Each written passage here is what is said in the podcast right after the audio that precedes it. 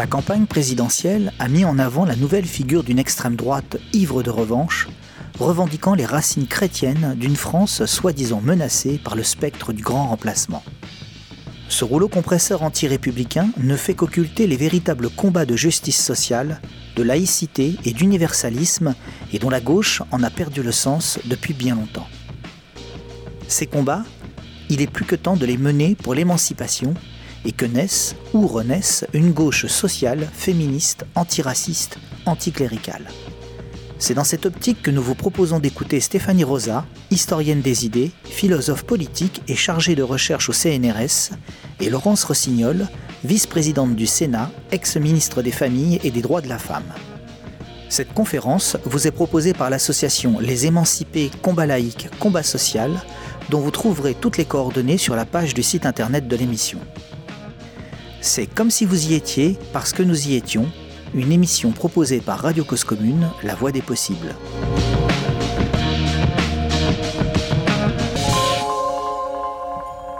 Bonsoir à toutes et à tous. Merci d'être venus en, ce soir de novembre, juste avant l'intervention de notre président de la République. Là, donc vous nous faites quand même l'honneur d'être là. C'est très, très, très sympa.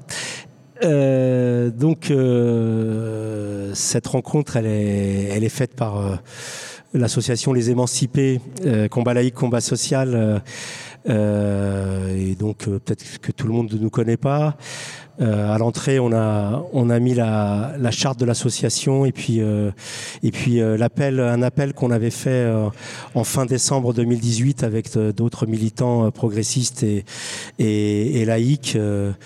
Euh, qui s'appelait Appel euh, pour le combat, combat laïque, combat social, en gros, euh, bah, qui, qui, qui rejoint largement la discussion qu'on va avoir aujourd'hui. Hein. Donc on faisait un, un constat à l'époque qui malheureusement est, est, est toujours là de d'une rupture d'une part très importante des forces progressistes euh, de ce qui d'un élément central du projet d'émancipation qui, est la laïcité et, euh, plus largement les, valeurs universalistes.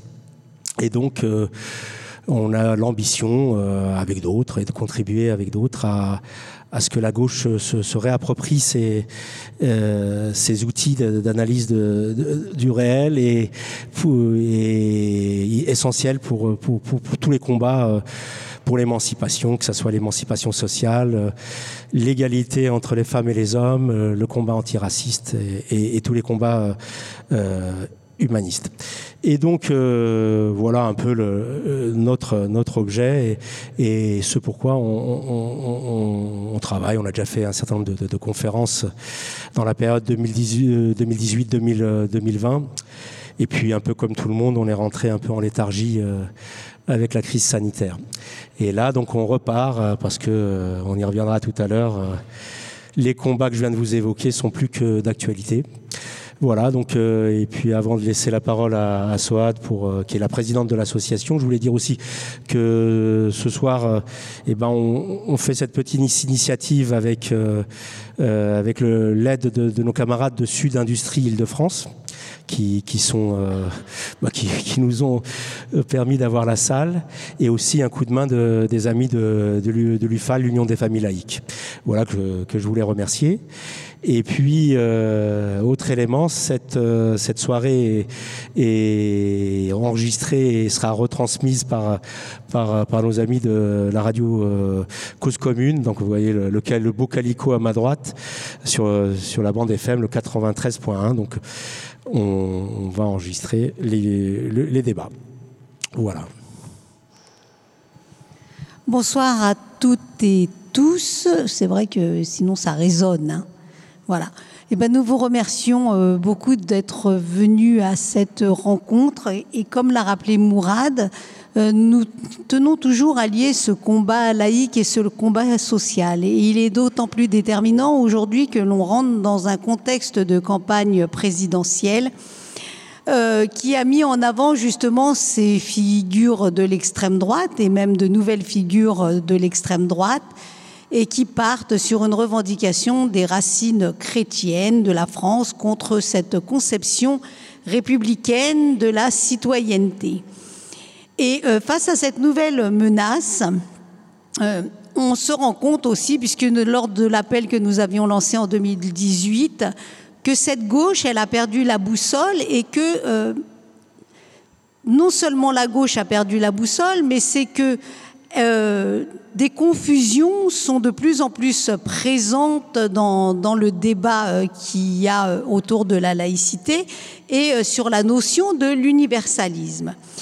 Et plus que jamais, il est nécessaire de travailler à déconstruire ces confusions et c'est pour ça que nous avons tenu à inviter ce soir deux femmes, deux personnes euh, qui, euh, elles, n'ont pas perdu la boussole dans le combat, dans leur combat, parce qu'elles ont un combat commun qui est euh, celui de la gauche et de rester sur cette gauche républicaine. C'est Madame Laurence Rossignol, sénatrice, et euh, dont les engagements euh, politiques à gauche sont connus de toutes et tous, euh, et qui a eu une évolution au cours des années. Et Laurence Rossignol, pour moi, c'est au-delà de la sénatrice et de la ministre que vous avez été, c'est surtout la féministe dans ses engagements dès 1970 que euh, auprès du MLF, même si vous étiez tout, même si vous étiez toute jeune, on était toute jeune et on sait que c'est un combat qu'on a mené euh, très rapidement, euh, même pas pas au biberon, mais au sortir du ventre de nos mères, peut-être des fois, parce que nous savions que la société patriarcale qui, qui, que nous allions avoir en face de nous nous mènerait sur des combats pour cette défense des, droits des femmes, mais surtout de construire une société égalitaire. Et euh, nous avons eu l'occasion de nous rencontrer euh, en dehors des émancipés dans d'autres contextes et ça a toujours été un plaisir de vous rencontrer et surtout d'avoir des échanges sur cette question de la laïcité, de la laïcité, de l'universalisme et surtout du lien entre laïcité, droits des femmes, féminisme et universalisme. Et à côté de Laurence Rossignol, nous avons Stéphanie Rosa, historienne des idées, philosophe politique et chargée de recherche du OCNRS. Elle enseigne les idées, euh, elle enseigne l'histoire des pensées euh, républicaines et socialistes de l'époque des Lumières de la Révolution française à la France du XXIe siècle. Et son dernier ouvrage, La gauche contre les Lumières, il y a une phrase que je retiens chez Stéphanie, c'est qu'elle estime qu'il a émergé récemment un courant au sein de la gauche qui, au nom de l'émancipation des dominés, euh, une valeur traditionnellement de gauche s'attaque à ce qu'elle juge être l'héritage des Lumières, le rationalisme, le progressisme et l'universalisme. Face à ce que Stéphanie perçoit comme une menace, elle prône le retour au socle des valeurs communes de la gauche, représentées, selon elle, par la pensée universaliste de Jaurès.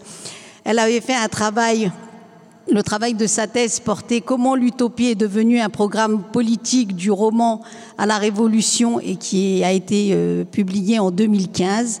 Et donc son dernier livre en 2020 la gauche contre les lumières nous permet aujourd'hui d'avoir un éclairage et euh, nous amène, nous qui sommes dans ce combat euh, laïque et social, à une réflexion qui est importante d'avoir de nos jours dans ce discours face à euh, ceux qui se disent lutter contre les discriminations, contre le racisme.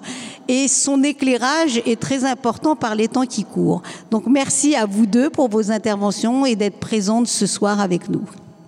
Bah, bonsoir à tous. Euh, merci d'être venus. Euh, à mon tour, je vous remercie je vais donner un, enfin, je vais essayer de donner un éclairage, euh, disons, du point de vue qui est, le mien et qui est celui aussi de l'association Les Émancipés sur la situation euh, actuelle.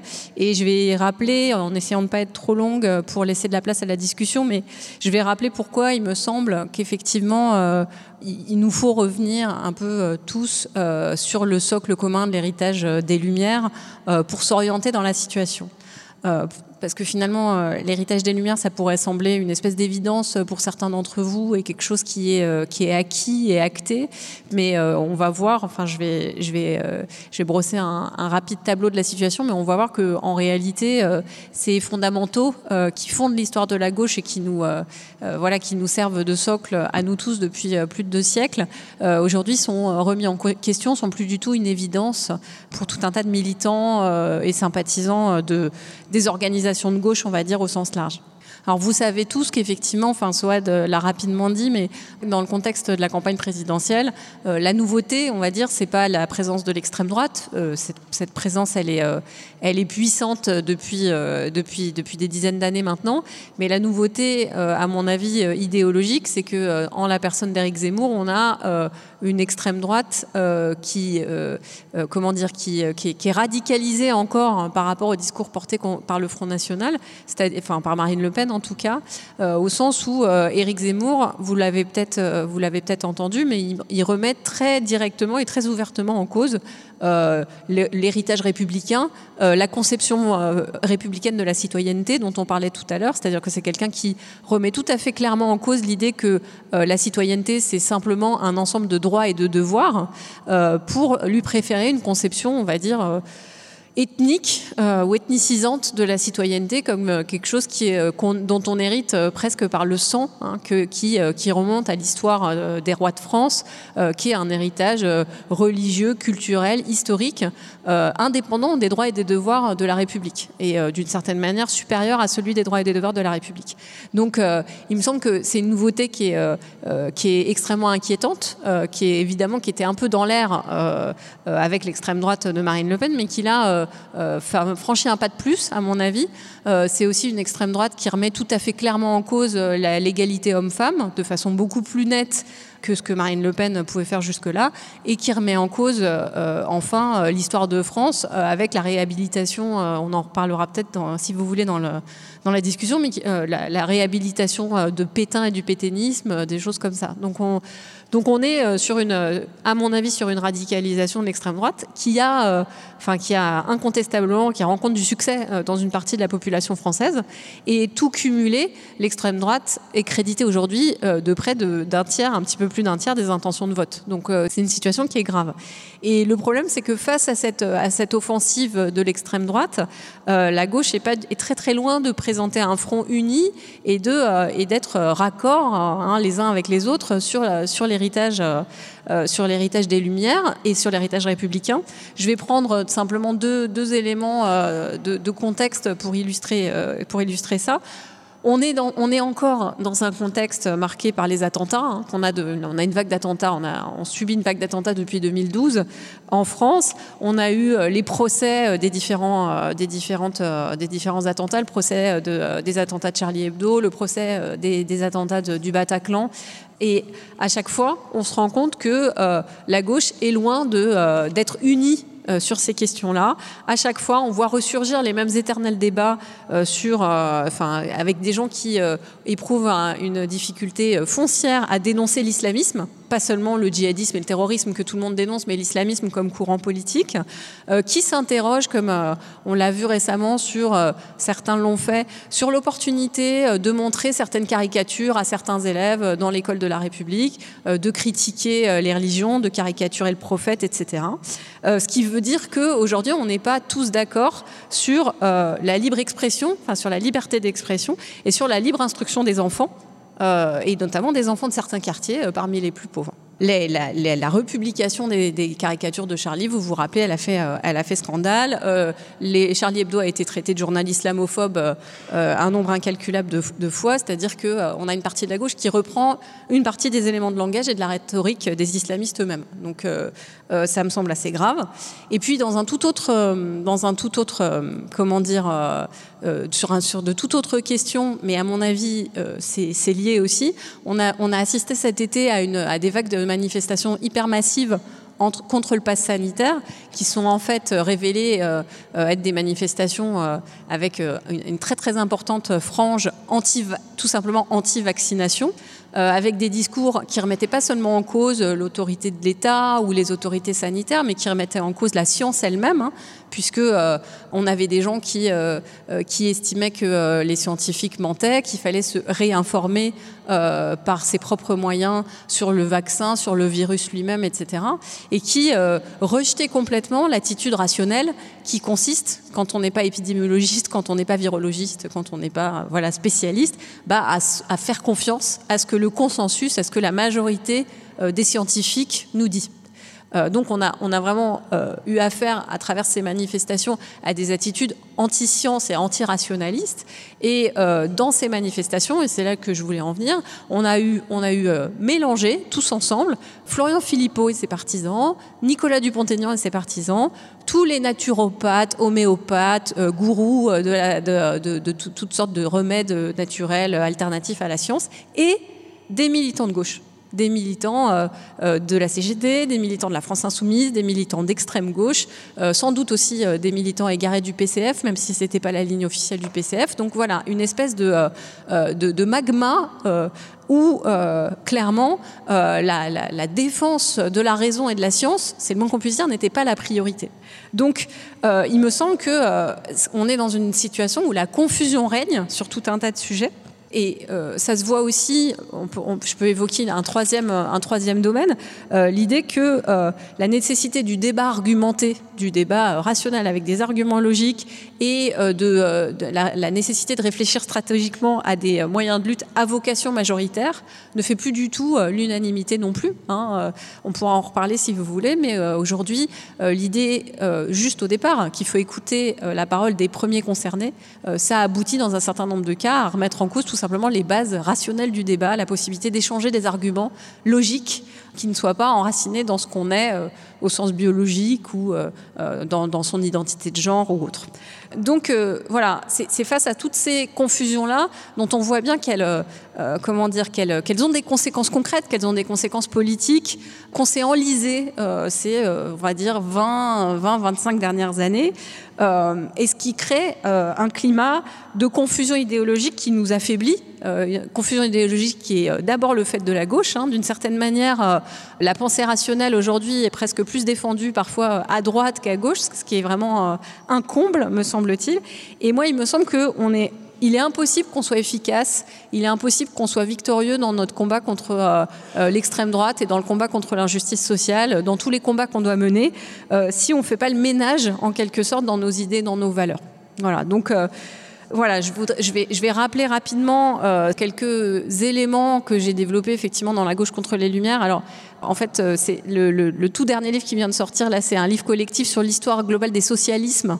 Euh, et on pourra en parler aussi euh, parce que voilà, moi je pense que euh, c'est bien de critiquer nos, nos, nos, nos, problèmes contemporains et d'essayer de les résoudre, mais je pense aussi que on doit aller chercher dans le passé du mouvement social, des mouvements socialistes internationaux, de croire régénérer aussi nos combats d'aujourd'hui. Je referme cette parenthèse.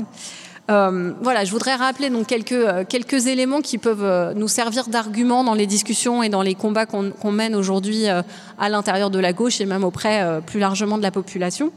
La première chose à dire, c'est que cette confusion idéologique, elle est sans précédent dans l'histoire des gauches qui, depuis la Révolution française, se sont situés à une très large majorité et de façon très massive dans le sillage effectivement de l'héritage des Lumières et de la Déclaration des droits de l'homme, qui est en quelque sorte le condensé euh, de l'héritage des Lumières.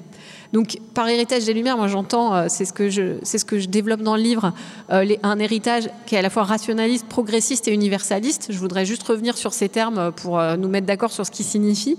par rationalisme, J'entends l'idée que euh, on peut émanciper les individus par le développement des connaissances et par le développement de l'esprit critique. Euh, c'est une, euh, une démarche qui est très visible dans un livre qui est en quelque sorte l'emblème des Lumières françaises du XVIIIe siècle, qui est l'encyclopédie. Diderot et d'Alembert, comme vous le savez sans doute, ont eu un projet qui était un projet un peu fou, le projet de rassembler dans un seul, enfin dans une, un seul, enfin dans un seul ensemble de, livres, lance toutes les connaissances scientifiques, euh, techniques, philosophiques, euh, euh, biologiques et tout ce qu'on voudra que les, que les, dont les humains disposaient à leur époque, avec l'idée qu'en rassemblant ces connaissances dans un ouvrage unique et en diffusant cet ouvrage le plus largement possible, eh bien, ils participeraient à améliorer le sort des hommes, le sort individuel des collectifs de l'humanité. Donc euh, il y a vraiment l'idée d'une confiance dans la connaissance, dans les progrès de la connaissance, dans la diffusion des connaissances, dans le fait qu'on puisse changer euh, la société positivement par le développement des connaissances et de l'esprit critique.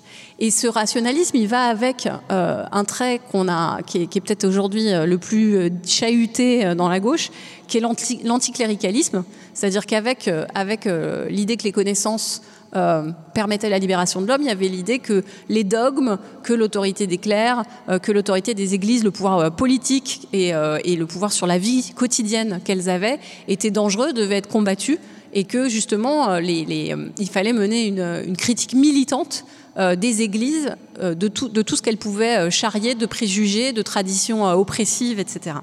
Et cet anticléricalisme, c'est vraiment le, c'est un point commun de tous les philosophes des Lumières, malgré des divergences parfois très importantes. Il y avait des athées, il y avait des croyants, etc. Mais ils avaient cet anticléricalisme en commun. La deuxième chose, le progressisme, c'est l'idée, c'est cette espèce d'optimisme euh, cette confiance dans la capacité des humains à se perfectionner eux-mêmes et à améliorer leur propre société. Euh, et c'est quelque chose euh, qui aujourd'hui vacille un peu à gauche, à gauche et, au-delà de la gauche d'ailleurs. On est, on est plus aussi sûr que l'humanité peut améliorer son sort, que les sociétés humaines elles peuvent progresser. bon, le progressisme, il est, il est à l'époque des Lumières, il n'est pas aussi mécanique que ce qu'on pourrait imaginer. Hein. Tout le monde n'est pas convaincu que le progrès va arriver euh, quoi qu'il arrive, et, au contraire, il y a plutôt l'idée qu'il faudra se battre pour le faire advenir. Mais il y a quand même cette confiance et cet, optimisme euh, euh, qui, qui, reste fondamental. Et puis l'universalisme. L'universalisme, c'est l'idée que c'est l'idéal vers lequel il faut tendre, l'idéal d'une égalité des prérogatives fondamentales, des droits fondamentaux pour tous les êtres humains. Alors, euh, c'est pas euh, comment dire, c'est pas une idée qui euh, est arrivée d'un coup, tout achevé sous la forme que je viens de vous dire. C'est une idée qui a mis du temps à s'imposer. puisque au XVIIIe siècle, au moment où elle a commencé à être formulée, on était dans une situation où toutes les sociétés étaient ethnocentriques, toutes les sociétés étaient les humains de toutes les civilisations étaient convaincus qu'ils étaient supérieurs aux autres et que euh, euh, les autres euh, étaient des formes inférieures d'êtres humains. Donc il a fallu, il a fallu que l'universalisme fasse son chemin, mais malgré tout, c'est au XVIIIe siècle qu'on a eu ces premières formulations et au fil des siècles, il a quand même, il a quand même progressé dans toute une partie de l'humanité. Voilà, donc ça c'est l'héritage philosophique auquel je me réfère euh, dans, dans, le livre. Et puis je rajouterai une autre chose, ce que la Révolution française a apporté et qui a permis de faire naître la gauche, sans laquelle les, les gauches seraient pas nées, c'est l'expérience de l'intervention des masses populaires euh, dans la vie politique. La Révolution française, c'est vraiment euh, la première fois dans l'histoire de l'humanité qu'on a le peuple qui intervient dans la politique de façon euh, permanente euh, et qui impose euh, ses propres revendications, ses propres, ses propres mots d'ordre, etc. C'est les masses populaires, et ça c'est quelque chose qui a étonné le monde entier à l'époque, c'est les masses populaires qui ont mis fin à la monarchie. Hein, les députés des assemblées révolutionnaires n'avaient pas du tout l'intention d'abolir, d'abolir la monarchie et, de couper la tête au roi. Il a fallu que les sans-culottes de Paris s'insurgent euh, prennent les Tuileries, fassent prisonnier le roi et la reine et les traînent euh, jusqu'à la Convention qui a été obligée d'abolir la monarchie sous la, pression populaire. C'est aussi les, masses populaires qui ont imposé le suffrage universel pour la première fois à des assemblées qui n'avaient pas prévu, euh, qui avaient prévu le suffrage censitaire, mais pas le suffrage universel. Et c'est aussi les masses populaires qui ont imposé sous la terreur pas seulement la répression, parce que la terreur, on s'en souvient souvent euh, comme euh, d'un épisode de répression, mais c'est aussi un épisode où euh, un programme social a commencé à être esquissé pour la France un programme avec le plafonnement des denrées de première nécessité, le plafonnement des prix, des réquisitions des stocks de grains pour la mettre à disposition de la population, et puis aussi des embryons euh, de sécurité, d'assurance contre euh, la maladie, face à la vieillesse, face au veuvage, etc. Des mesures de redistribution des terres, pareil, des ébauches, puisque ça n'a pas duré longtemps. Mais c'est quand même là, euh, pour la première fois, qu'on voit un État, la première fois dans l'histoire, qu'on voit un État qui essaye de mettre en application toutes ces mesures sociales-là.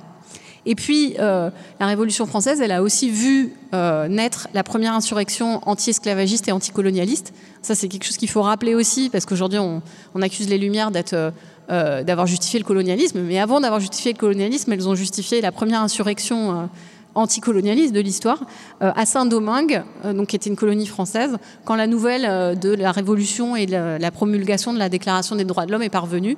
Il, a commencé une fermentation dans la population d'esclaves qui a abouti à l'été 91, 1791, à cette insurrection. Et c'est sous la pression de cette lutte anti-esclavagiste que, pareil, les représentants de l'Assemblée nationale en 1794 ont fini par proclamer l'abolition de l'esclavage. Voilà, donc c'est la Révolution française qui a porté ça, euh, avec, euh, enfin, poussé par la mobilisation euh, des masses pauvres, des esclaves, etc. Donc c'est de cette double matrice, cette matrice philosophique que j'ai dite et de cette matrice révolutionnaire, politique, qu'ont émergé les pensées émancipatrices du monde moderne, sur lesquelles on est, enfin voilà, les, principales options qui sont encore les nôtres, même si elles ont un peu de plomb dans l'aile. on a eu les premières versions d'égalitarisme sur la base de, notamment de ce qu'avaient fait les Jacobins sous la Terreur, avec les premières idées effectivement de limitation des inégalités sociales, de contrôle public des marchés, de contrôle des prix, etc. On a eu aussi les premières versions de communisme. Hein. c'est à la fin de la Révolution, en 95-96, que Babeuf décide que euh, la Révolution n'aura atteint sa vraie euh, destination que quand la propriété privée sera abolie et l'exploitation de l'homme par l'homme sera abolie.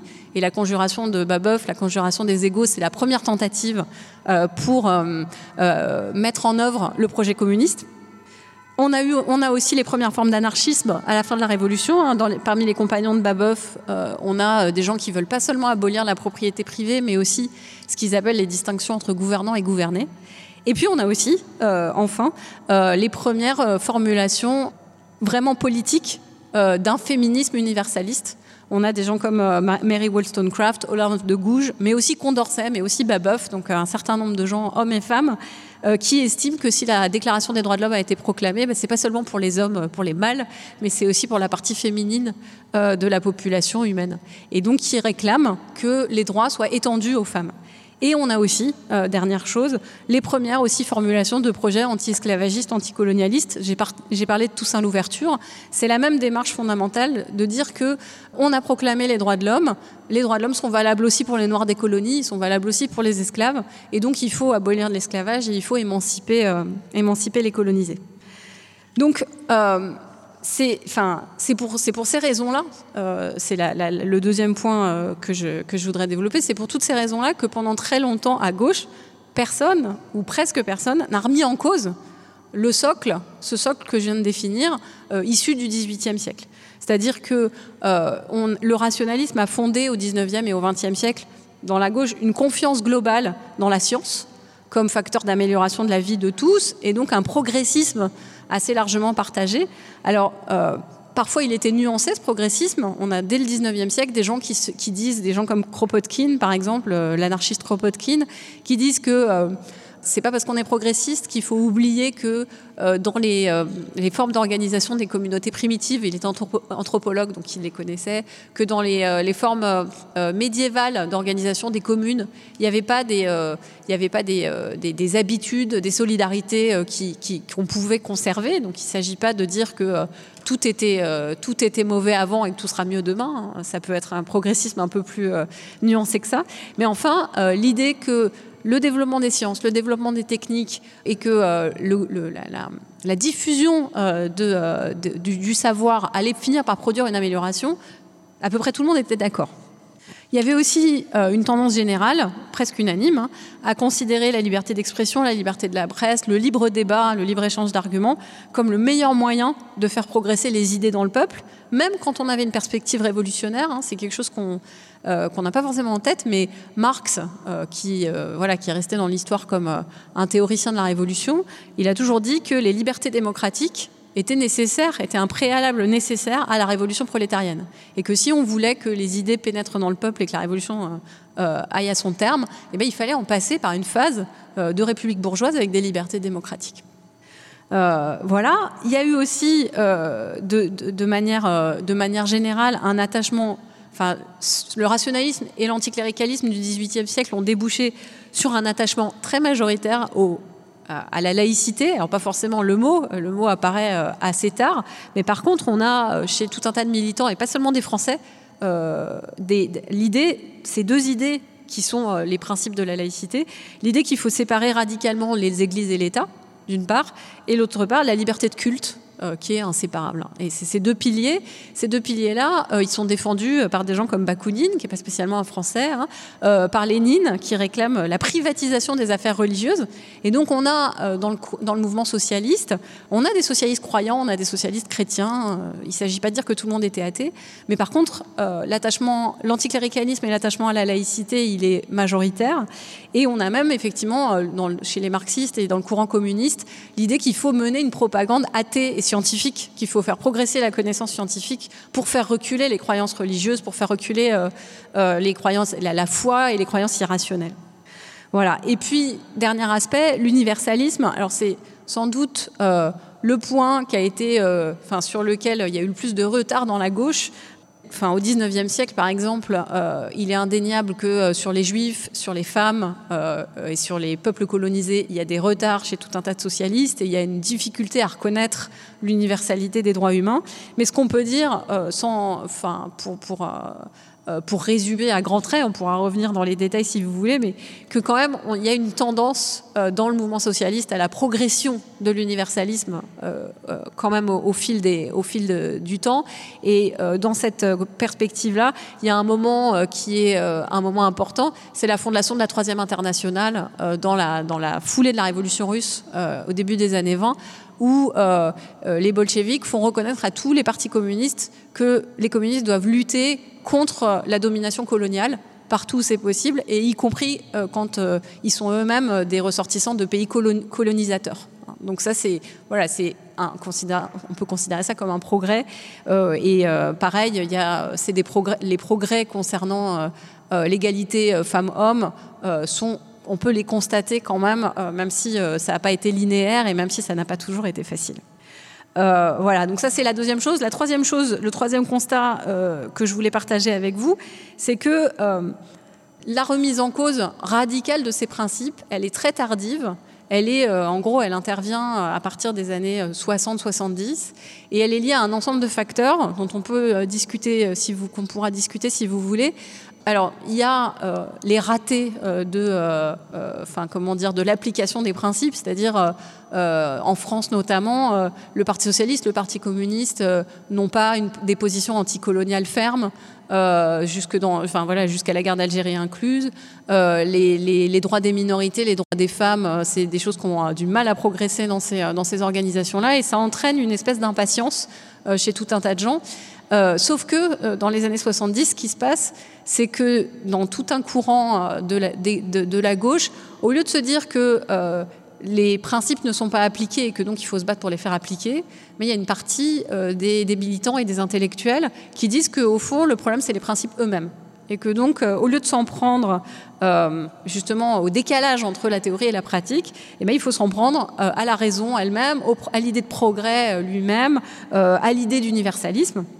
Donc on a, euh, ben, euh, par exemple, chez Michel Foucault, que vous connaissez sans doute, l'idée enfin, d'en surveiller et punir, par exemple, c'est un livre où euh, Foucault très clairement dit que entre la prison, l'asile psychiatrique, les casernes et l'école, c'est un peu la même chose. C'est des lieux disciplinaires, c'est des lieux de domination où il s'agit d'enrégimenter les corps, de contraindre les corps, de contraindre les individus, que le pouvoir est partout, et donc y compris dans les lieux où on transmet le savoir, et que la raison elle-même, est un instrument de domination, que euh, c'est une façon d'imposer euh, un discours et c'est une façon de faire taire euh, les minorités et, d'imposer une, domination sociale globale.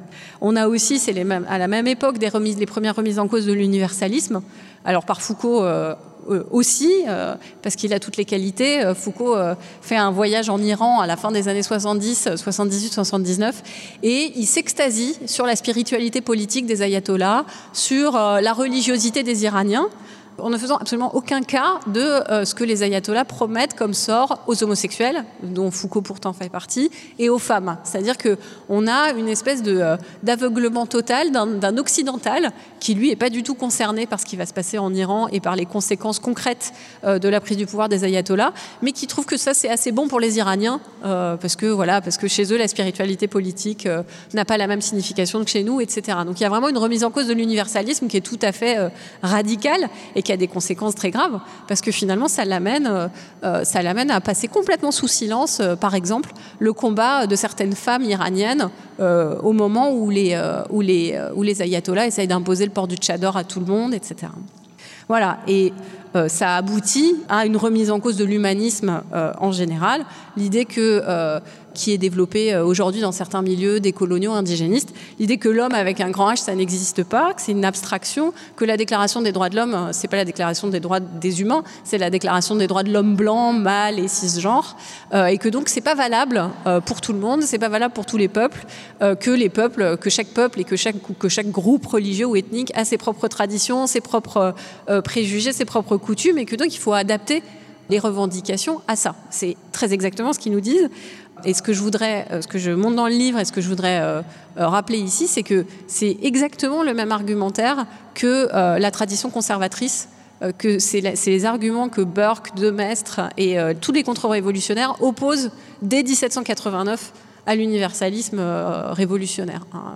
L'idée que l'homme n'existe pas, qu'il n'y a que des peuples et que chaque peuple doit avoir son propre code, son propre système de loi, et que du coup, les individus ne peuvent pas s'émanciper euh, des traditions et des coutumes de leur peuple qui n'ont aucun, euh, aucun, aucune procédure d'appel en quelque sorte contre, euh, contre ces traditions et ces croyances. C'est une idée conservatrice qu'on retrouve aujourd'hui paradoxalement à gauche. Voilà, et puis aujourd'hui, on a aussi un antiprogressisme, et là aussi, ça remonte aux années 70, aux premières réflexions sur la décroissance, sur la fin de la société industrielle, etc. Alors là aussi, Bien sûr que euh, aujourd'hui, on, ne peut qu'être angoissé euh, à propos de l'avenir de la planète et on ne peut que s'interroger quand on est de gauche sur les usages. Quels usages de la science sont légitimes, quels usages de la technique sont légitimes et lesquels, ne le sont pas? Mais là, je parle vraiment de courants qui considèrent que euh, c'est la science et la technique elles-mêmes qui sont fautives et c'est à elles qu'il faut s'en prendre et pas seulement à leurs usages. Et j'ai lu il y a une dizaine de jours euh, sur un, sur un, des, collectifs euh, qui est les plus actifs là, sur euh, le terrain technophobe, pondre carrément un article pour dire qu'il fallait arrêter la recherche scientifique, que c'était trop dangereux, que ça produisait trop de problèmes et que donc il fallait, voilà, il fallait savoir s'arrêter. En gros, voilà. Donc là aussi, enfin, on, on, retombe sur des, sur des options qui sont finalement ultra conservatrices, voire franchement réactionnaires. Voilà. donc c'est en fait c'est l'introduction. Encore une fois, il y a des causes politiques, il y a tous les problèmes qu'il y avait dans les organisations de gauche traditionnelles qui ont, euh, comment dire, alimenté euh, ces critiques. Mais il est certain que euh, la radicalité de ces critiques a été fatale. surtout dans un contexte d'affaiblissement de la gauche qui est celui qu'on connaît depuis, en gros, depuis la chute du mur de Berlin, on va dire, et, que, ces, idéologies, que ces remises en cause radicales de l'héritage des Lumières, elles ont produit une confusion maximale euh, et, qu'aujourd'hui on paye pleinement. On les paye à la fois parce que euh, on est divisé, euh, on les paye parce que c'est l'introduction de thèmes et d'arguments conservateurs au sein du mouvement progressiste et que du coup on alimente indirectement la réaction et le conservatisme. D'abord parce qu'on les porte, parce qu'une partie des militants maintenant les portent en partie eux-mêmes, et puis aussi parce que euh, euh, tous ces, euh, tous ces, comment dire, toutes ces outrances, notamment sur la, remise en question des droits de l'homme et de l'universalisme, etc., ça renforce l'extrême droite traditionnelle par ricochet.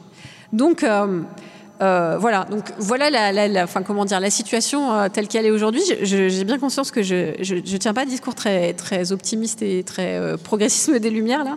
Mais voilà, ce que je pense, c'est que on ne fabrique pas de l'émancipation avec des arguments réactionnaires et que je pense qu'il est temps et que, que nous-mêmes en soyons convaincus et d'en convaincre un maximum de, de, militants et de sympathisants de gauche autour de nous qu'il faut à tout prix revenir à ce socle qui n'est pas suffisant, qui permet pas de résoudre tous les problèmes de notre époque et je prétends pas du tout ça, mais qui est indispensable si on veut, enfin, pour avoir une base pour reconstruire euh, les gauches et préparer les combats euh, de demain, quoi. Voilà, je vais m'arrêter là.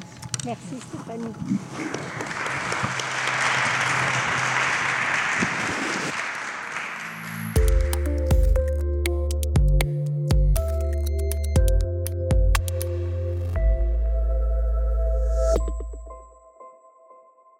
Cause commune des conférences comme si vous y étiez. Bonsoir, euh, bonsoir à toutes et à tous. D'abord, merci Mourad Swad pour euh, votre invitation ce soir à laquelle j'ai le plaisir de retrouver Stéphanie, puisque ce n'est pas la première fois que nous, nous débattons euh, autour d'une table. En général, c'est assez facile les débats avec Stéphanie parce qu'on est du même côté de la table. Du moins, c'est facile entre nous. Euh, c'est pas toujours aussi facile dans, euh, selon, selon la composition des débats. Peut-être je vais parler un peu de ce que moi j'observe aujourd'hui dans le débat public euh, et euh, dans, dans, ce qui sera demain l'histoire de la pensée, qui est euh, pour le moment pas encore de l'histoire, mais qui est l'ensemble des courants de pensée dans lesquels nous évoluons et que j'avoue ne pas pouvoir encore totalement analyser de manière globale. C'est-à-dire que je vois des îlots, je vois les liens qu'il y a entre les îlots, mais j'arrive pas encore à en, caractériser euh, toute la cohérence et à, lui donner un, nom. Euh, voilà, a à mettre un nom systémique sur euh, ces évolutions. D'abord, la première question, c'est quand, quand est-ce que ça a commencé que ces questions d'identité deviennent les questions centrales de, de, notre, de nos débats et de, des affirmations politiques diverses. Je pense que ça commence, et, j'emprunte euh, d'ailleurs euh, à euh, Martin Storti cette analyse, ça commence en fait en 1981, lorsque la droite et l'extrême droite trouvent insupportable, mais même illégitime, que la gauche gouverne le pays et place leurs critiques sur le terrain de l'identité de la France cette identité qui n'est pas compatible avec un pays gouverné à gauche. Et c'est la droite et l'extrême droite qui euh, ouvrent le feu autour de la question de l'identité nationale, identité nationale euh, incompatible, disais-je, avec un gouvernement euh, socialo-communiste à l'époque. Et d'ailleurs, les, les premiers signes électoraux se manifeste en 1983, à l'occasion des élections municipales de 1983, où on voit euh, les listes du Front National, en particulier à Dreux à l'époque, euh, remporter euh, des résultats jusqu'à présent inédits, puisque l'extrême droite plafonnait en dessous de 5% avec euh, Tixier-Vignancourt, qui était son candidat traditionnel, mais était concentré, euh, confiné dans des cercles de pensée assez restreints qui étaient issus de l'OAS, issus euh, donc du, du, combat euh, pour l'Algérie française, issus des cercles traditionnalistes catholiques, issus des milieux de la collaboration et du pétainisme. Et puis subitement, on voit l'extrême droite sortir de ces, ces lieux habituels et se construire sur la question de l'identité de la France menacée par euh, la gauche et euh, très vite avec la gauche est associée euh, l'immigration puisque peu de temps avant, toute une série de mesures ont été prises, en particulier autour du regroupement familial et puis la régularisation des sans-papiers. Et donc, il y a une association entre la gauche et les immigrés qui renvoie à euh, une représentation classique et traditionnelle de la gauche cosmopolite, en fait. Le cosmopolitisme, la dissolution de l'identité nationale dans le cosmopolitisme fait partie euh, de, euh, des, représentations traditionnelles de l'extrême droite. Et on voit ces représentations traditionnelles se régénérer, se moderniser en 1981, à partir de 1981-1983 autour de la gauche et des immigrés. Et ça correspond par ailleurs à un moment où il y a une affirmation et une revendication d'ailleurs que la gauche euh, universaliste, puisque c'est une gauche universaliste qui arrive au pouvoir en 1980, dans ses, Stéphanie l'a bien, l'a bien expliqué, dans ses fondamentaux, la gauche, l'arrivée au pouvoir de la gauche universaliste en 1981 fait aussi monter euh, une, une, période de, de revendication et d'affirmation et de revendication à l'égalité des gens issus de l'immigration qui composent la population française, mais dans des conditions sociales que tout le monde connaît, euh, qui datent des années 60 et 70, avec euh, toute, une, histoire qui est celle de l'histoire de la lutte sur l'indépendance d'Algérie, contre, contre la lutte pour l'indépendance d'Algérie, contre le colonialisme, mais dans un mouvement très positif, il y a une affirmation des jeunes dix jeunes issus de l'immigration à l'époque, première, deuxième, troisième génération, nous sommes tous des enfants d'immigrés, qui s'affirment dans un mouvement pour l'égalité des droits. Ça, c'est la première, euh, le premier temps que j'identifie, c'est à quel moment on voit arriver les questions euh, identitaires. Euh, le, deuxième, la deuxième chose que, je voulais dire, c'est qu'on on voit arriver le, deuxième moment, c'est je trouve que c'est encore la gauche, mais euh, pas, euh, de la même façon. C'est le moment où on glisse euh, vers une victoire idéologique du libéralisme économique qui se traduit le plus, de manière la plus explicite et caricaturale par la fameuse formule de Thatcher There is no alternative, il n'y a pas d'alternative, il n'y a qu'une seule politique économique et sociale possible qui s'impose comme étant l'idéologie dominante et la loi dans laquelle chacun, à laquelle chacun doit se confronter et surtout dans laquelle chacun doit mesurer la lutte des classes et les luttes sociales à l'aune du fait qu'il n'y a pas d'autre politique économique possible. La mondialisation libérale est la seule voie euh, qui s'ouvre à nous. Donc il n'y a plus, il n'y a plus de champ de la confrontation sociale sur, sur une base de classe, je pense que quand je parle comme ça, euh, ça va, tout le monde. Euh, voilà. Non, parce qu'il y a des endroits où c'est un peu compliqué, il faut sous-titrer euh, ce que c'est qu'une base de classe. Avec vous, ça va. donc il n'y a plus de confrontation sur une base de classe. Donc, à partir de là, comme une société a forcément besoin, pour avancer, pour se construire, de conflictualité interne, on voit le champ de la conflictualité se déplacer de la lutte sociale vers les luttes identitaires. Progressivement, euh, subrepticement, et on ne s'est pas réveillé un matin en se disant ah bah tiens euh, maintenant c'est les luttes identitaires qui remplacent la lutte des classes.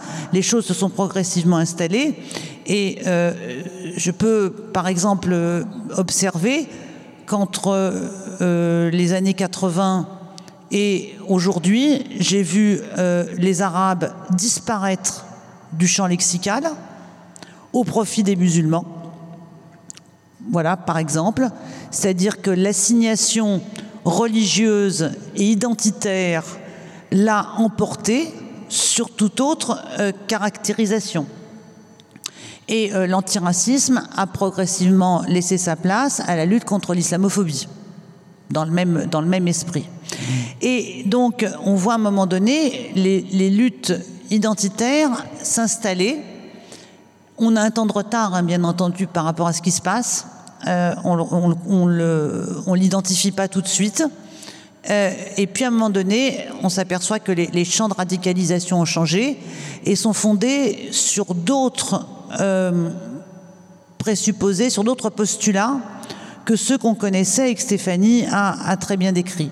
Le premier, c'est de dire mon identité personnelle, individuelle, c'est mon droit, et c'est mon combat politique.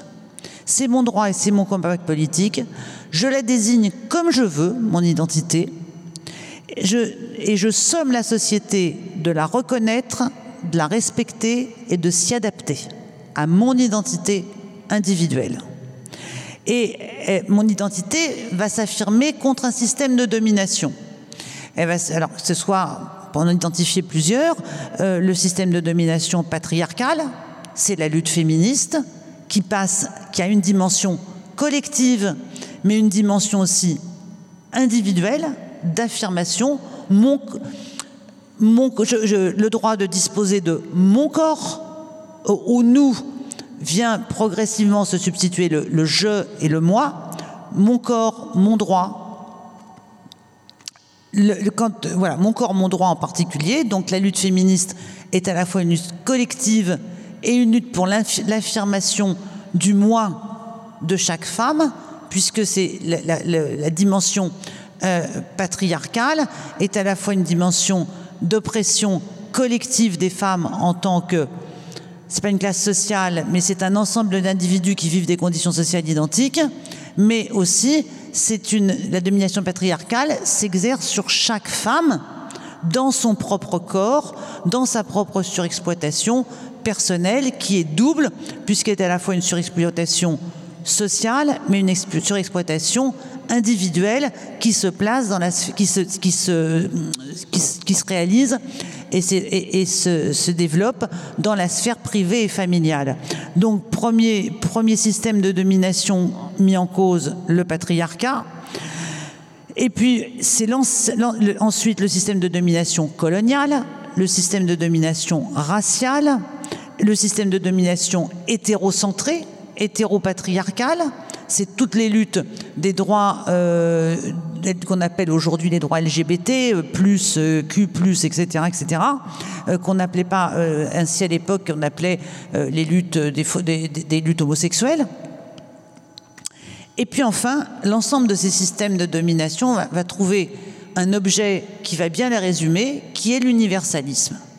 L'universalisme va à un moment progressivement incarner ces systèmes de domination, puisque l'universalisme va devenir la Libye, va être dénoncée comme étant analysée et dénoncée comme étant la Libye idéologique du colonialisme. Stéphanie l'a évoqué tout à l'heure euh, très bien, du colonialisme, du, de la domination euh, raciale et sociale par l'intermédiaire du féminisme blanc, voilà, comme vous avez vu que Sandrine Rousseau a dit je suis une femme blanche et une privilégiée parce que je suis une femme blanche.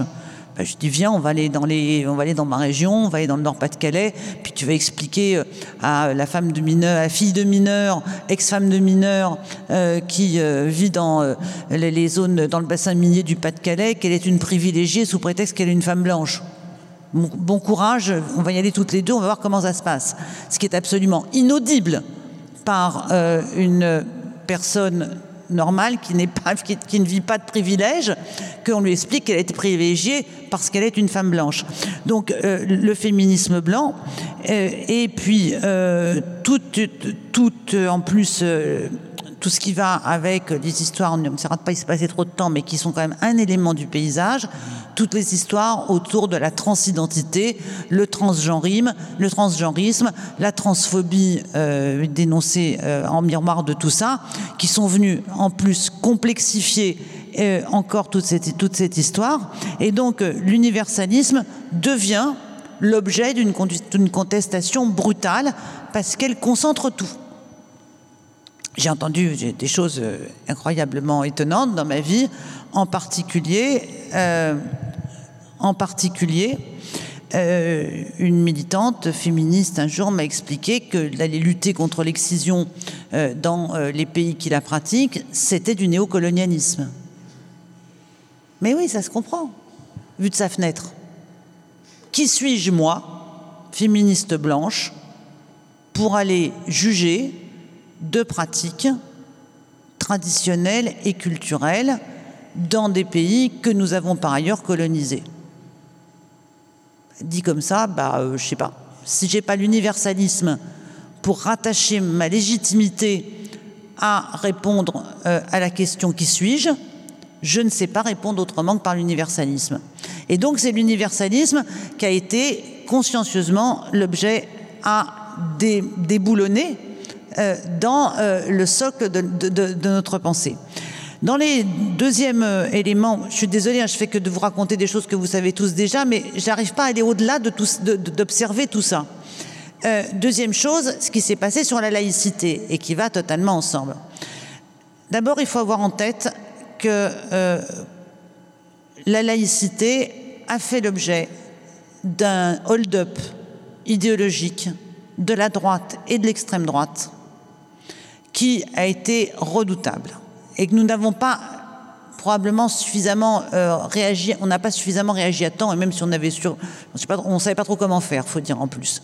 Mais euh, l'extrême droite, euh, qui n'avait jamais manifesté la moindre affinité avec la laïcité, et voire même était l'héritière de courants qu'il avait violemment combattu, tout d'un coup a trouvé un passeport, une marque tout à fait présentable pour euh, travestir son combat raciste contre l'islam et contre les musulmans.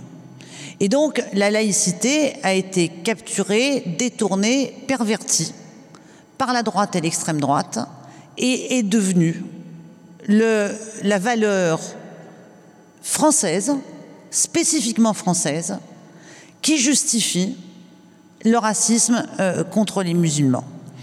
Et euh,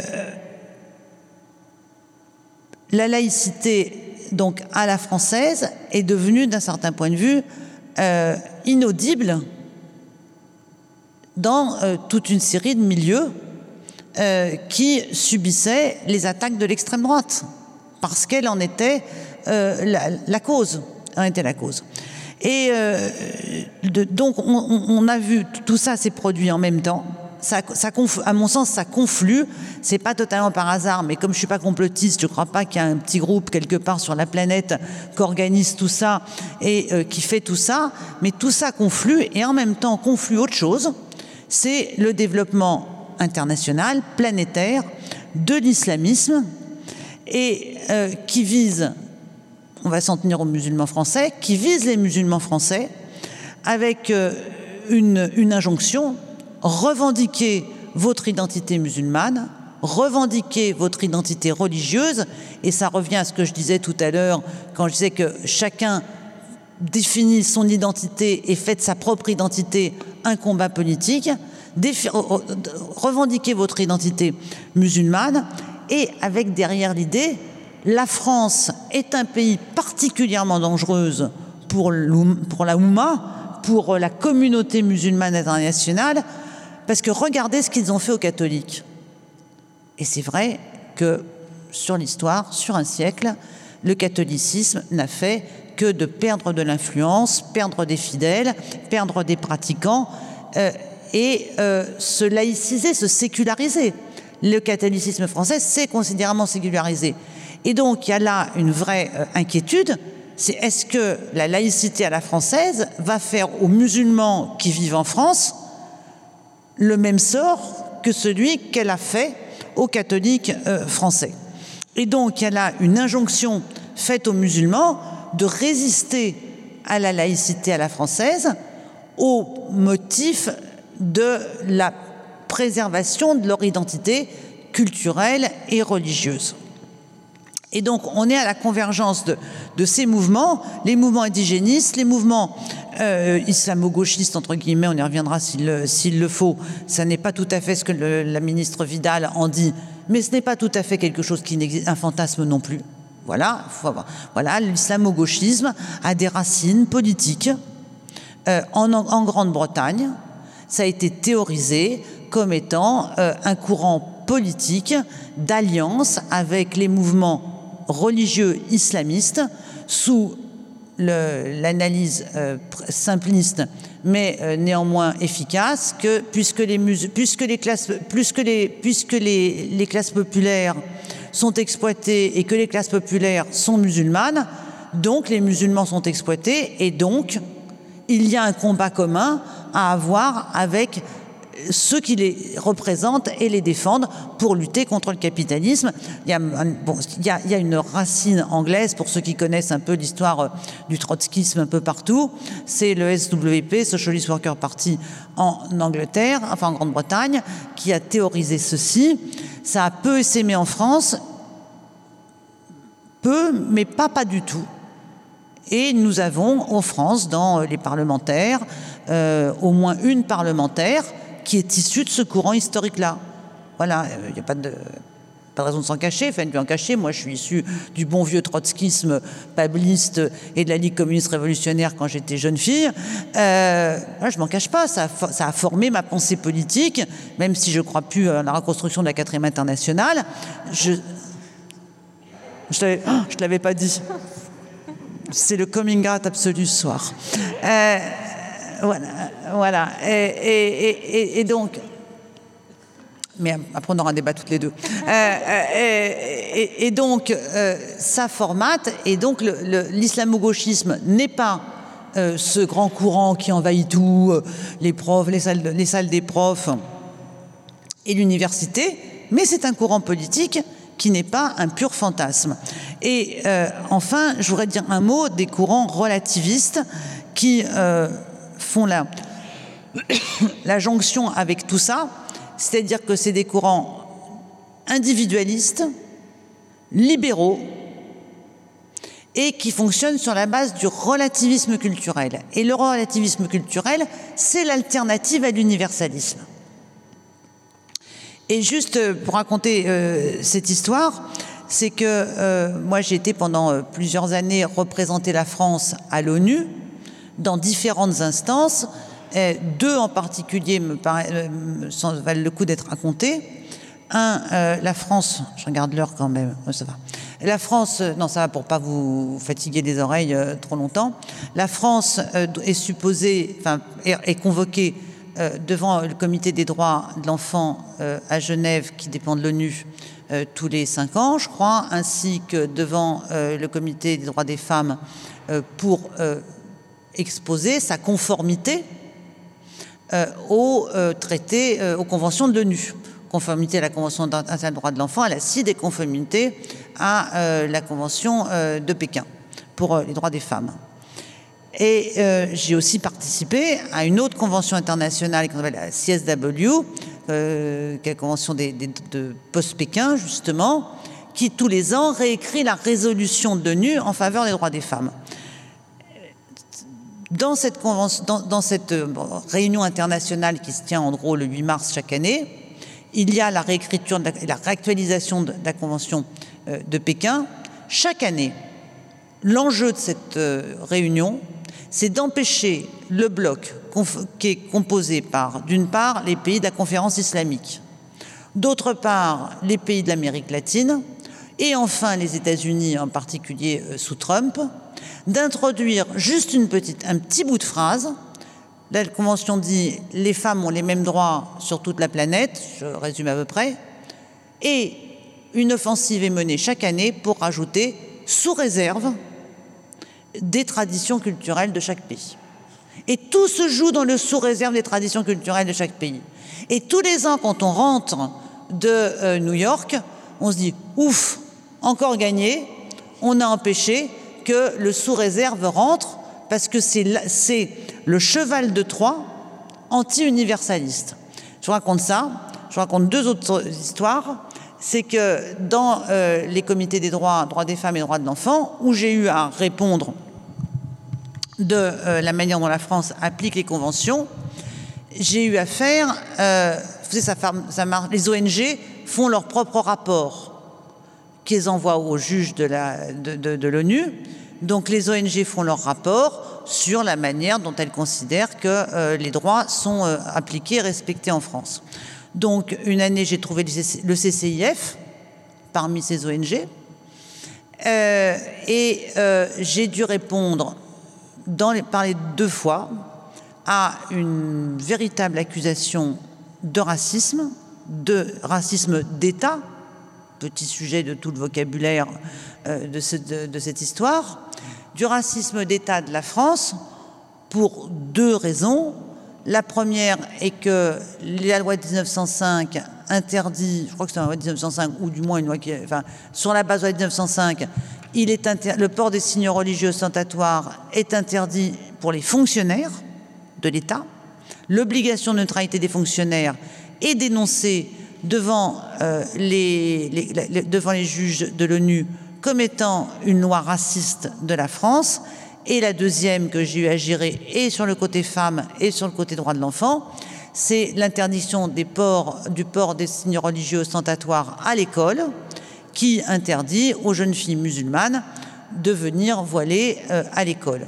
Et dans les deux cas, la France est mise au banc des accusés, et on nous explique que les lois de la République doivent prendre en compte la diversité culturelle et religieuse de la France et s'adapter à cette diversité culturelle et religieuse, à défaut de quoi on est soupçonné de euh, pratiques et euh, de législation et racisme d'État. Et euh, la bataille se joue fortement dans les instances internationales. C'est pour ça que vous avez peut-être vu il y a une, une huitaine de jours le petit clip euh, euh, du Conseil de l'Europe, euh, Hijab is Freedom, qui, au départ, part d'une bonne intention, c'est de dire que le Conseil de l'Europe lutte contre les discriminations et que les femmes qui portent le hijab n'ont pas à être discriminées dans l'espace public et que le, leurs droits personnels doivent être respectés et garantis. C'est le rôle du Conseil de l'Europe, je, je trouve ça très bien. Et puis, on glisse au fur et à mesure, rapidement dans le clip, un deuxième discours qui dit Is Jam is freedom. C'est-à-dire que c'est un clip de promotion du port du hijab et de promotion d'une identité religieuse. C'est un, un, clip de propagande euh, religieuse. Et j'étais tellement pas surprise, tellement pas surprise de trouver ça, tellement je sais à quel point les instances euh, internationales sont euh, infiltrées par euh, une idéologie, pro-religieuse au nom du respect de la diversité et anti-universaliste et anti-laïque. Voilà ce que, ce que je voulais vous dire parce que on est aujourd'hui dans ce, dans ce que des, d'autres courants avec lesquels euh, on se croise, on parle et, on n'est pas euh, toujours d'accord, mais avec lesquels on partage quelques diagnostics, appellent la tenaille identitaire. C'est la tenaille identitaire. Nous sommes coincés, la gauche est coincée entre euh, les revendications identitaires des uns et les affirmations identitaires des autres, entre une conception ethnique et identitaire de la nation développée par l'extrême droite et une partie de la droite, et une conception multiethnique, multireligieuse euh, euh, du pays, portée par des courants qui s'appuient sur euh, les recherches, Stéphanie connaît ça bien mieux que moi, qu'ils s'abritent sur les laboratoires de recherche et l'idéologie anglo-saxonne, de sociétés qui se sont construites dans un modèle qui est totalement différent d'une autre et qui nous est toujours montré comme étant le modèle qu'il faudrait aujourd'hui euh, auquel il faudrait aujourd'hui se conformer parce que tellement plus, performant et plus efficace. Voilà dans quoi on est. Et la gauche est très tiraillée là-dedans.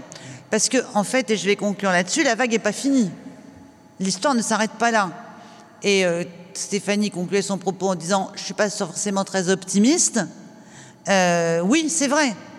On, voit régulièrement arriver des nouveaux sujets qui tous sont tellement en phase avec euh, le libéralisme économique, euh, l'individualisme et le libéralisme économique. Comment le droit de disposer de mon corps, qui est une revendication féministe, comment vous dire, fondamentale, est devenu aujourd'hui l'alibi du droit des clients en matière de prostitution. Le droit de disposer de mon corps va jusqu'à revendiquer la, légalisation totale de l'activité du système prostitutionnel pour le plus grand bénéfice non pas des femmes, mais pour le plus grand bénéfice des clients bien entendu. Comment on se retrouve avec euh, le droit de disposer de mon corps devient l'alibi du business de la gestation pour autrui. Autre. Voilà. Et on est donc dans un moment où on voit bien que tous les concepts qu'on a forgés sont tordus, euh, subissent une torsion, sont réappropriés, mais d'abord et avant tout au profit du marché. Il ne faut pas oublier ça.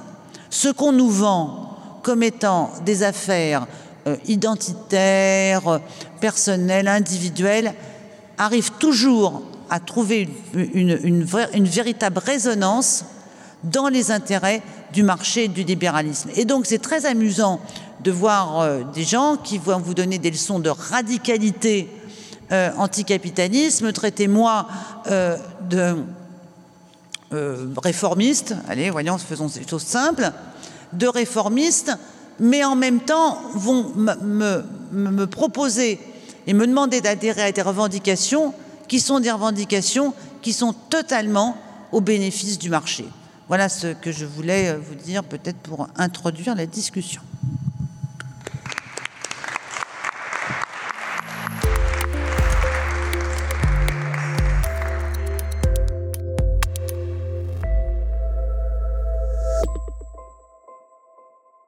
Cause commune, des conférences comme si vous y étiez. Merci beaucoup. Donc on, va passer à, l'échange. Donc euh, je demanderai à, chacun d'essayer de se discipliner, d'avoir des interventions relativement courtes. On a une petite heure pour discuter. Donc comme ça, ça permet euh, d'avoir une discussion intéressante. et voilà. Oui, bonjour Pascal. Je, euh, j'ai écouté avec intérêt et il y a 90% de ce que j'ai entendu, je le partage. Je pense néanmoins qu'il faudrait aussi prendre complément, Complémentairement, je crois qu'il faut effectivement prendre la question sous un angle probablement plus politique.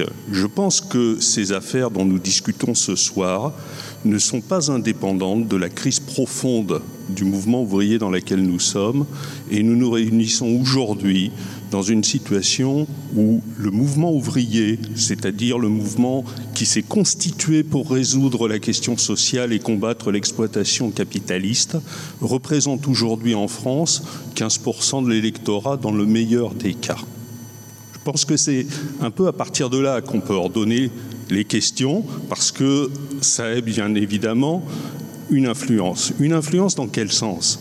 Dans le sens que forcément, il faut des idéologies de remplacement pour être capable euh, d'aboutir à ce qui est l'objectif final de tout cela, à savoir aboutir à une situation à l'américaine où, en gros, le mouvement ouvrier est une question de une conception partagée par quelques originaux totalement marginalisés. Bien. Je pense que de ce point de vue-là, nous assistons à une offensive continue contre ce qui est le fondement même du socialisme et du marxisme, qui s'articule avec ces histoires d'universalisme. Je voudrais être plus précis. Euh, depuis quelques années, par exemple, il y a dix ans de ça, j'ai retrouvé ça l'autre jour, un grand sociologue américain qui s'appelle Vivek Shiber, euh, qui est un, comment dire, un marxisant euh, américain, écrivait un article dans le monde diplomatique qui s'appelait L'universalisme, une idée pour la gauche. Et dans cet article, je voudrais quand même citer un truc pour qu'on comprenne de quoi il était question. Il dénonçait des, sociologues, toute une école qui commençait à se développer aux États-Unis. C'est pas parce que Vidal l'a dit que c'est pas vrai.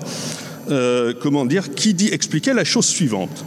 Le point commun de toutes ces conceptions, c'est un rejet de la tradition des Lumières dans son ensemble, suspecte en raison de son universalité, de son universalisme et de sa tendance à proclamer la validité de certaines catégories indépendamment des cultures, c'est-à-dire une politique visant à diviser ceux d'en bas selon leurs appartenances X ou Y. J'y reviendrai après. Et il précisait, Chibert, plus loin, le postulat de l'universalisme il citait un de ses contradicteurs qui expliquait la chose suivante, et vous allez voir que c'est assez actuel, il expliquait que le postulat de l'universalisme constitue l'un des piliers du pouvoir colonial. Ça vous dit rien tout ça? C'était il, y a plus de dix ans. Hein, que ces choses-là ont commencé, et c'est une offensive qui aujourd'hui, je pense que là aussi il faut y insister, elle vise fondamentalement à remplacer le combat séculaire contre l'exploitation capitaliste qui ordonne les questions d'oppression, de, lutte contre les dominations, qui ne sont évidemment, qui existent, mais qui partent quand même. Hein, le matérialisme historique, ça existe quand même. Bien, la question des questions, c'est de remplacer le combat contre l'exploitation capitaliste car le combat contre les dominations. Et dans ce cadre-là, évidemment, Foucault et les autres font absolument système. Et c'est pour cela, par exemple, que vous avez aujourd'hui un philosophe indigéniste qui parle dans les journaux tous les mois, qui s'appelle Ajari, qui vous explique qu'il dénonce le réductionnisme de classe. Eh bien, moi, je suis réductionniste de classe. Et je suis même séparatiste du monde du travail, de ce point de vue-là. Mais euh, comment dire, dans ces, euh, dans ces, dans ces conditions-là.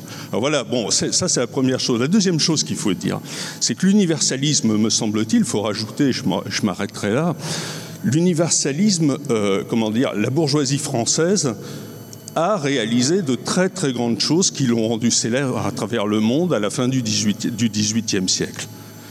Il faut rappeler que les marxistes, et en particulier Engels, euh, comment dire, il larmoyait presque devant les acquis de la Révolution française.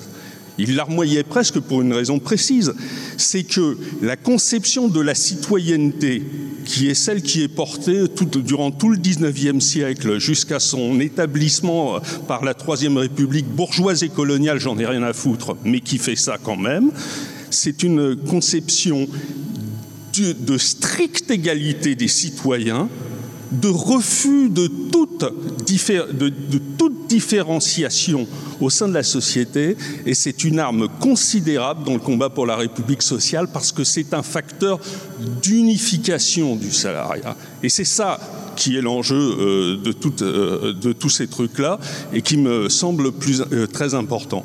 Alors, ce que nous faisons en discutant de ces questions-là, en défendant ces principes, ça me semble décisif d'un point de vue, de ce strict point de vue que la politique identitaire, la politique racialiste, indigéniste, appelez-le comme vous voulez, ce n'est pas le problème, elle ne sert qu'à diviser le monde du travail au lieu de le rassembler et elle n'aboutit qu'à dissoudre les organisations ouvrières. Elle est un des éléments, je ne dis pas le seul, mais elle est un des éléments qui ont abouti à la situation où des milliers de gens se sont détournés de la gauche et du mouvement ouvrier. Je voudrais prendre un exemple et je finirai par là euh, comment dire, nous avons vu, euh, aujourd'hui, nous allons être dans une situation aux élections où le candidat qui avait fait le plus de voix la dernière fois, pratiquement à gauche, a perdu entre la moitié et les deux tiers de ses électeurs.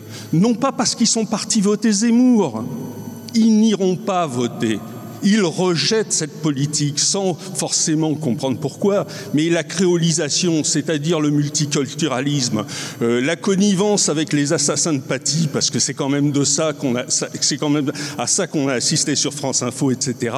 Ça n'a qu'une conséquence, c'est de détruire les organisations ouvrières, le mouvement ouvrier. Et, et de ce point de vue-là, les discussions que nous avons, le travail de Stéphanie et d'autres, etc., participent justement de la tentative de, sont constituants d'un mouvement pour essayer de reconstruire quelque chose qui permette à ceux d'en bas d'exister quand on assiste au truc de folding, comme euh, Laurence nous l'a dit par exemple avec l'histoire de la bourgeoise blanche et je sais pas quoi.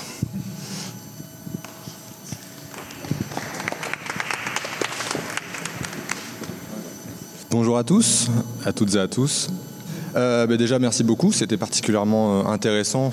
Je, comme mon camarade qui, a parlé euh, à l'instant, je suis d'accord avec une immense majorité pour ne pas tout dire en fait avec ce que vous avez dit. Donc j'ai plusieurs remarques et je vais finir sur une question un peu plus ouverte et positive. On va essayer. Parce que je ne vais pas commencer par du positif. Je vais commencer par dire que quand j'écoute tout ça, j'ai l'impression qu'on, quand je dis on, c'est la gauche républicaine, de manière générale, et même cette vision républicaine, universaliste, à la française, issue des Lumières, de la Révolution française à l'international. J'ai l'impression qu'on a perdu la bataille, qu'on a perdu la bataille des idées, euh, d'abord sur un plan intérieur et sur un plan international. On a perdu la bataille des idées parce que je crois, euh, j'étais en train de m'intéresser à ça, il y a un livre qui est sorti il n'y a pas longtemps sur les grands récits. Je trouve ça particulièrement intéressant. On est dans une période où on n'a plus de grands récits, on est en perte de grands récits. Le républicanisme, la laïcité, l'universalisme, ce sont des horizons. L'humanisme aussi, ce sont des grands récits. Et tous les grands récits, le marxisme aussi, hein, qui est le dernier grand récit finalement, ont été balayés.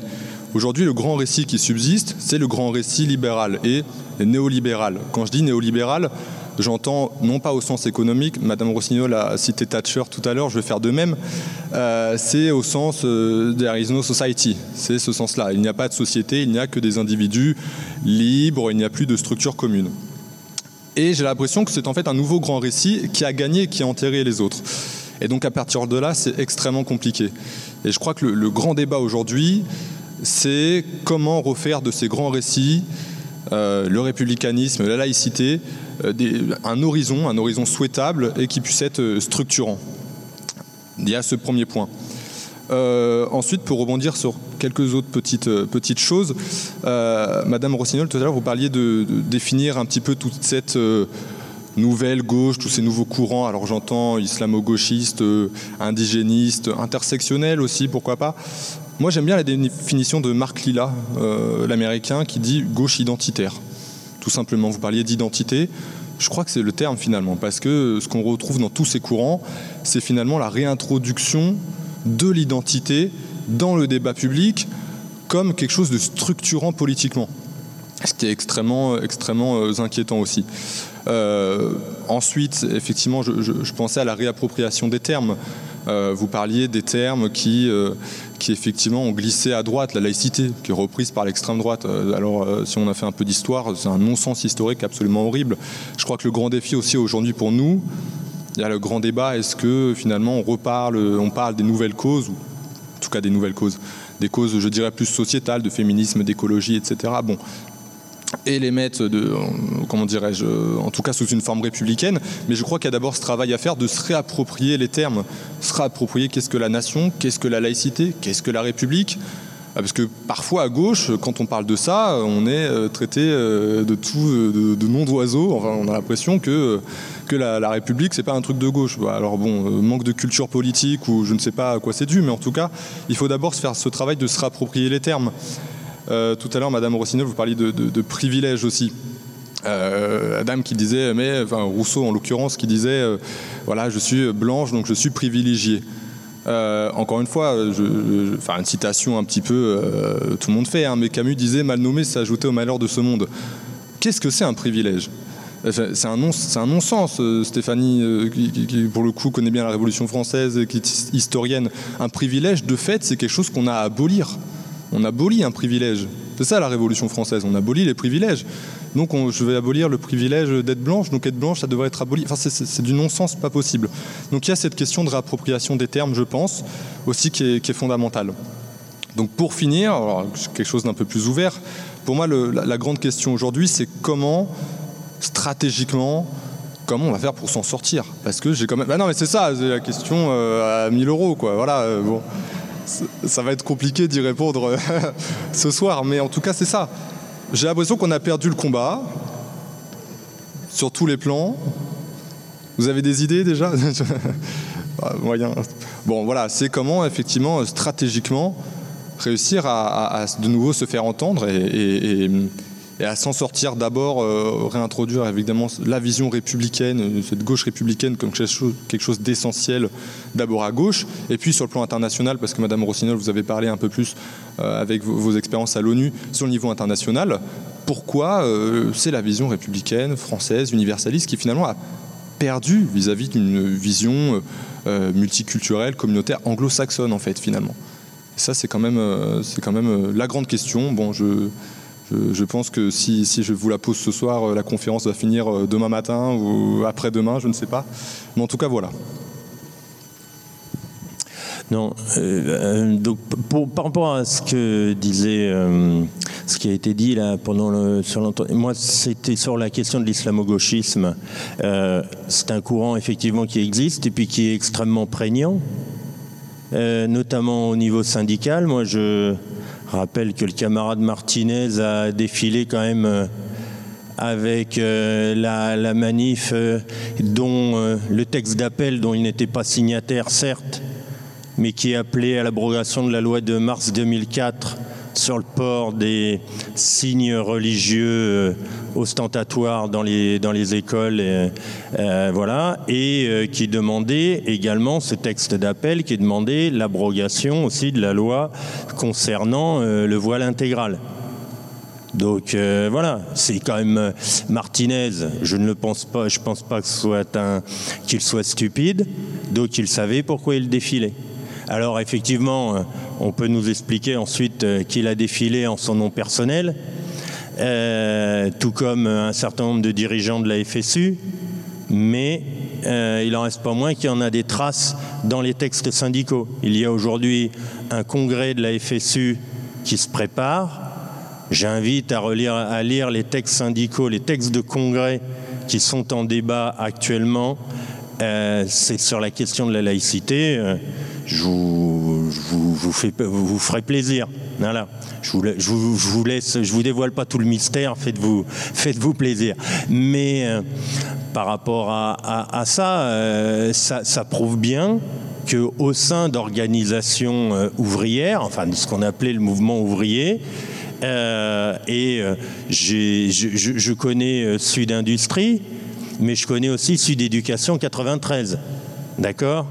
Qui organise des réunions d'information syndicale interdites aux non racisés. Voilà, donc euh, on est aussi euh, euh, dans, ce, dans cette ambiance. Donc voilà, donc et on a eu, Madame la sénatrice, une candidate du Parti socialiste au régional qui expliquait que dans certaines réunions, le blanc doit se taire. Donc euh, c'était tout ça met une ambiance assez difficile pour, débattre.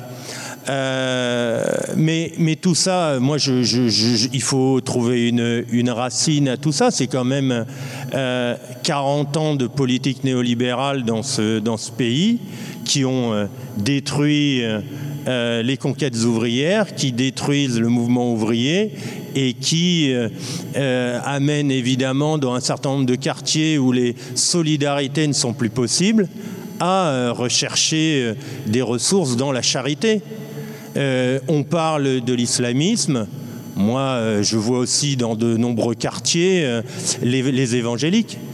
Euh, je suis dans une ville du Val-de-Marne où le maire socialiste inamovible a financé une mosquée avec un ancien, avec un ancien, avec un ancien conseil départemental qui se disait très à gauche euh, qui a financé une cathédrale, la rénovation de la cathédrale, la rénovation d'une école talmudique et aujourd'hui la construction d'une des plus grandes églises pentecôtistes de France. Le tout dans le même... Euh, voilà, j'attends quand même que les bouddhistes se fassent connaître parce que ce serait dommage qu'ils passent à côté d'une manne d'argent public aussi. Euh, voilà. Alors je ne sais pas s'il est... Euh, si les comment on appelait j'ai un trou de mémoire sur ce qu'on achetait au, 16e siècle pour accéder au ciel. Les indulgences voilà. Excusez-moi j'ai eu un petit oubli. C'est voilà. Mais j'espère que le maire de cette ville aura droit quand même à son salut parce que s'il n'y a rien derrière quand même avec tout ce qu'il aura fait pour le communautarisme et le clientélisme dans sa commune ce serait dommage euh, voilà. Donc euh, tout ça euh, les, maires de droite comme de gauche qui vont faire des réunions euh, publiques dans les lieux de culte euh, qui vont euh, participer à ce genre de choses accentue euh, cette politique et, et ben, euh, moi je, me reconnais dans ce qui est euh, euh, l'un des objectifs de cette réunion lier le combat social et le combat, laïque. Euh, moi je fais partie de cette gauche qui considère que eh bien il faut abroger les lois sur les retraites baladure et fillon qu'il faut revenir à une défense de la sécurité sociale de l'école publique de l'hôpital public et que pour l'instant des gouvernements qui se disent de gauche comme des gouvernements qui sont vraiment de droite ont euh, les uns comme les autres amené à détruire. Voilà. Et euh, donc je, pense que c'est là dessus qu'il faut euh, qu'il faut se rassembler et puis et puis lutter et puis peut-être que ces organisations syndicales reviendront sur des bases des bases saines. En fait, on n'est pas dans un débat entre questionnant et sachant. On est dans un débat entre euh, militants engagés euh, avec nos, outils d'analyse euh, et on confronte euh, nos interrogations et nos outils d'analyse. Moi, je, partage avec la même avec la même proximité les interventions qui ont eu lieu dans la salle que vous avez partagé celles que nous avons faites préalablement avec Stéphanie. Juste peut-être euh, dire de, de, de trois ramasser deux trois trucs au vol. Euh, que l'universalisme a perdu. J'ai entendu, voilà, quelqu'un a dit l'universalisme. J'ai l'impression qu'on a perdu, que l'universalisme a perdu. Oui, enfin, si on est vraiment euh, lucide, il n'y a pas que l'universalisme hein, qui a perdu dans la période. En fait, c'est plus, plus globalement la gauche dans toutes ses formes différentes, selon les, quatre coins du monde. Euh, mais c'est la gauche qui a perdu. C'est euh, la régulation a perdu contre le marché, euh, la redistribution des richesses contre l'accumulation du, du, capital et la finance. Euh, et, et, la finance a perdu contre le travail. Dans les, voilà, également. Euh, donc c'est une défaite globale de la gauche. Et l'universalisme subit ce que subissent l'ensemble des composantes de, ce qu'est la gauche. Donc ça, c'est une première remarque. Je voudrais peut-être introduire un élément dans l'analyse sur les identités. Parce que ces identités euh, qu'on a évoquées, indigénistes, euh, racisées, euh, comme vous avez remarqué Stéphanie il y a un instant, nous on n'est plus des femmes, on est des personnes sexisées qui devient déjà beaucoup plus. C'est plus riche. Ah ouais, ah ouais c'est chic. On est des personnes sexisées et d'ailleurs on est des personnes sexisées pas parce qu'on est né avec des caractères biologiques sexisés, mais parce qu'on le veut bien, parce que euh, c'est un choix. Et aujourd'hui, tout le monde peut être une personne sexisée. Mourad ne le prend pas personnellement, mais euh, Mourad peut décider demain qu'il n'est pas ce que vous voyez. Eh ouais, chacun est libre. Chacun est libre dans le monde dans lequel on vit. Mourad peut, et peut décider de devenir une personne sexisée. Non, mais on en rigole, mais franchement, il y a des jours. Pff, voilà, c'est sa liberté absolue. Et je voudrais juste introduire un élément qui, euh, pour moi, est une des causes de la euh, prospérité, de la manière de, de, la, de la vitalité de tous ces courants identitaires. C'est qu'il y a une identité qui a disparu et qui structurait la société, c'est l'identité ouvrière, c'est l'identité de classe, c'est la fierté de l'identité ouvrière, avec son savoir reconnu, ses compétences, sa culture collective de groupe et sa place reconnue dans une organisation de la société organisée autour de la production.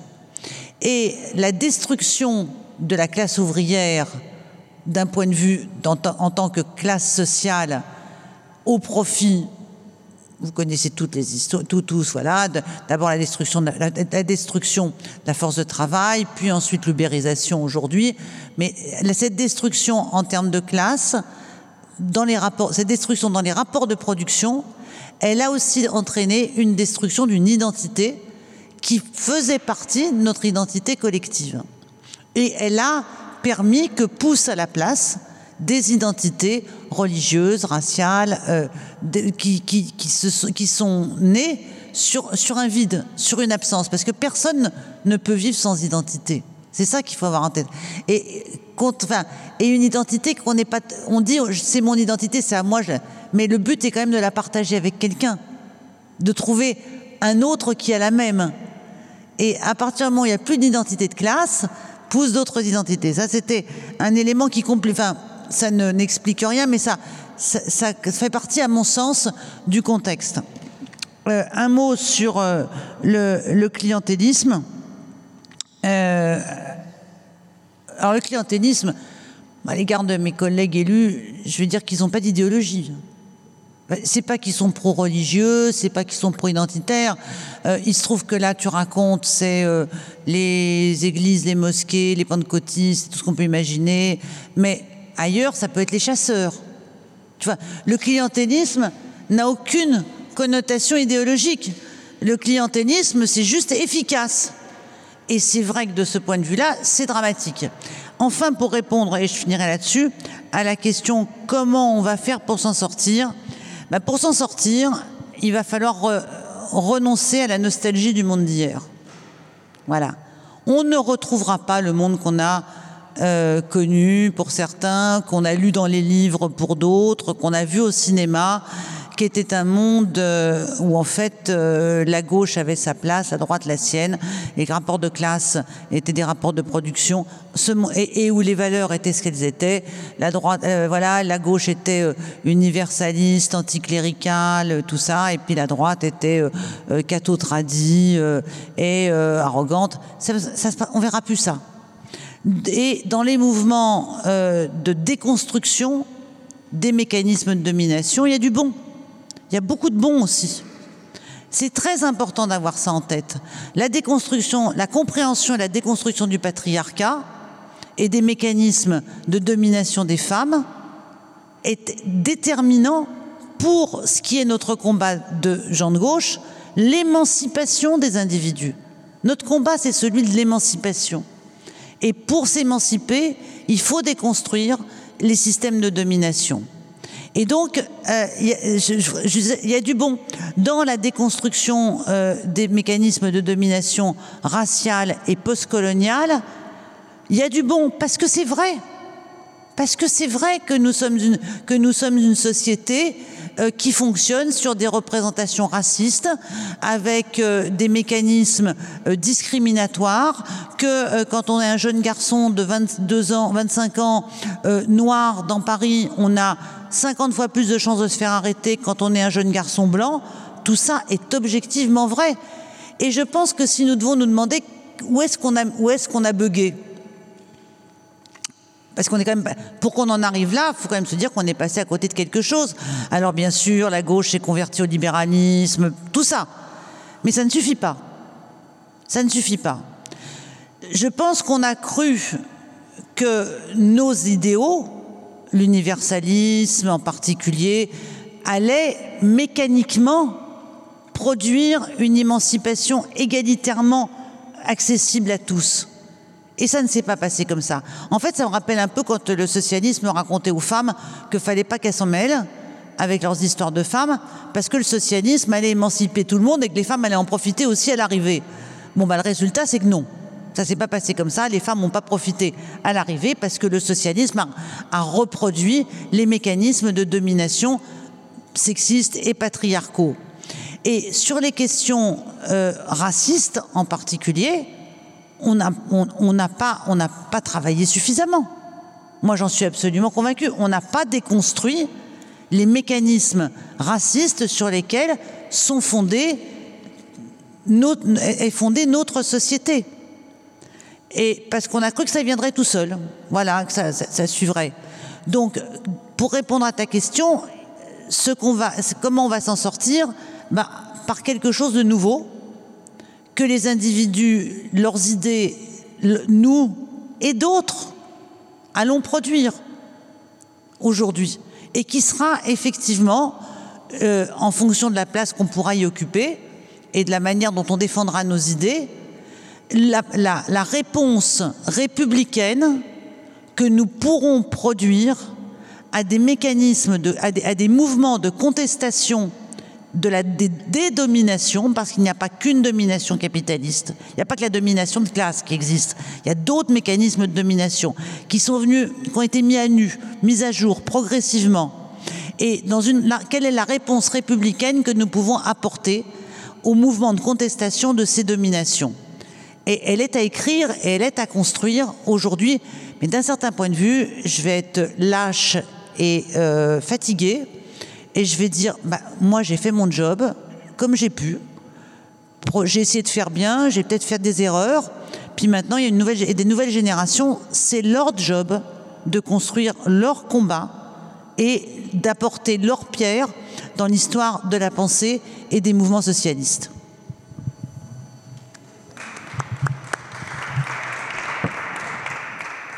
Je vais, je vais rajouter euh, quelques petits éléments. Euh, alors déjà, euh, enfin, c'est une information, mais Vivek Schieber, il a, il a publié un livre, il a fait traduire un livre en français qui s'appelle La théorie postcoloniale et le spectre du capital. Où il raconte, qui est un excellent livre, enfin qui est dans une toute petite maison d'édition, mais qui est, très très bien. Et Schieber, c'est un auteur marxiste, hein, et il, retrace la manière dont les enfin, il, retourne à la source des études postcoloniales et subalternes, etc. Et il montre bien notamment que c'est des, enfin, le groupe d'intellectuels indiens qui a fondé les Subaltern Studies d'où après sont, euh, enfin, à partir de laquelle ont rayonné après euh, tout un tas de, studies postcoloniales, etc., euh, déconstruisant l'universalisme. sont effectivement des intellectuels qui viennent du Parti communiste indien, qui viennent du marxisme, et ça correspond à une sortie du marxisme. et, donc effectivement, on retrouve l'idée, alors de, lutte en tout cas, de, lutte contre le marxisme pour le coup, vraiment directement dans les donc dans les années 70. Et puis moi, ce que j'ai, enfin, j'ai travaillé sur, euh, sur Foucault euh, dans mon bouquin et effectivement ce que j'ai trouvé euh, dans les textes de Foucault, c'est une volonté tout à fait claire et délibérée de lutter contre la tradition socialiste, alors pas seulement contre le marxisme, contre les, les socialismes. Il le dit clairement, il le dit dans des, il le dit dans des articles, dans des, dans des, dans des interviews, et puis il le fait en acte. tous ces bouquins, enfin en tout cas ces bouquins principaux, sont vraiment des tentatives de constituer une philosophie, une anthropologie, une philosophie de l'histoire, euh, une épistémologie, etc., alternative par rapport euh, à l'anthropologie, à l'épistémologie euh, portée par la tradition socialiste. Quoi. Et donc il s'en prend, fin, à toute fin de sa vie, s'en prend à la philosophie des Lumières, mais en fait, ce qu'il a dans sa ligne de mire derrière la philosophie des Lumières, c'est le, le, socialisme, enfin les socialismes. Voilà, donc, donc ce qui est certain, aujourd'hui, je pense que les les indigénistes, les postcoloniaux, etc., ils ont même plus en tête ce combat contre le mouvement ouvrier, tellement ça n'existe plus dans leur paysage. Euh, je pense que c'est euh, quelque chose, c'est une, étape qui est dépassée. Mais par contre, dans les années 70 et début des années 80, il est clair que tous ces courants, la majeure partie de ces courants, euh, se sont constitués effectivement en réaction contre le marxisme, contre les socialismes, euh, comme et se sont euh, pensés comme des alternatives. Et, euh, et, voilà, et d'une certaine manière, ça a fini par marcher.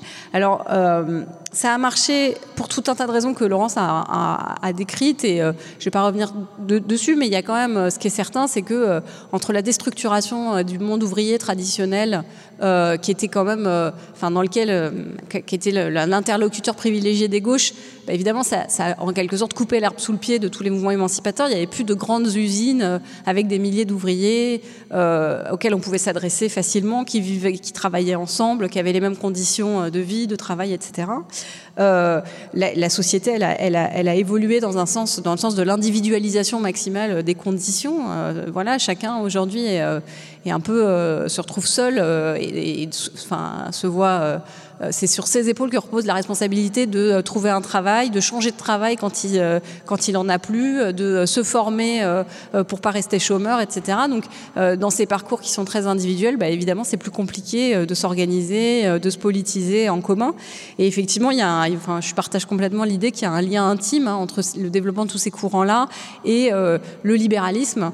enfin, dans, voilà, dans ce que, tout ce que ça génère d'individualisme, de repli sur soi, et du coup, une manière euh, euh, finalement narcissique et un peu outrancière de militer, de revendiquer euh, son identité personnelle et plus une identité collective. Donc je partage tout ça.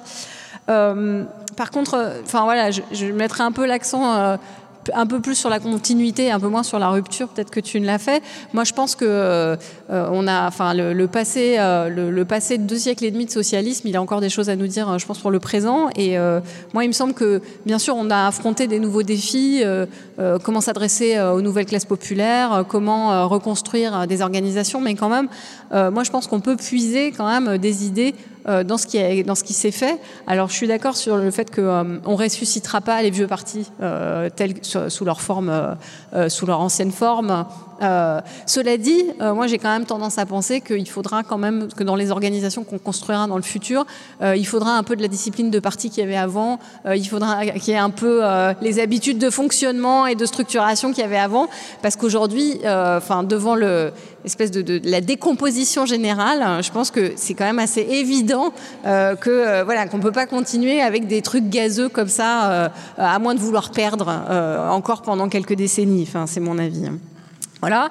Et je pense que de la même manière, euh, voilà, euh, sur, euh, sur, la question du progressisme, par exemple, bien sûr qu'on peut plus être progressiste comme on l'était au 19e siècle. Bien sûr que euh, il faut faut repenser tout ça. Mais je pense quand même que euh, euh, il y a tout un tas de, grands penseurs du socialisme qui ont réfléchi à un certain nombre de problèmes et notamment au problème de la préservation de l'environnement, à la question voilà à la question à la question du développement d'une économie qui soit plus en harmonie avec l'environnement et avec la nature. Et je pense qu'on a quand même il y a quand même des choses à y piocher. Euh, et, moi, je continue de penser que euh, euh, bah, le, dépassement du capitalisme, ça reste à l'ordre du jour. Je suis d'accord tout à fait pour dire que, les dominations, elles sont multiples et que et, bien sûr qu'il y a eu des impensés qui, nous, qui nous ont en partie conduits là où on est.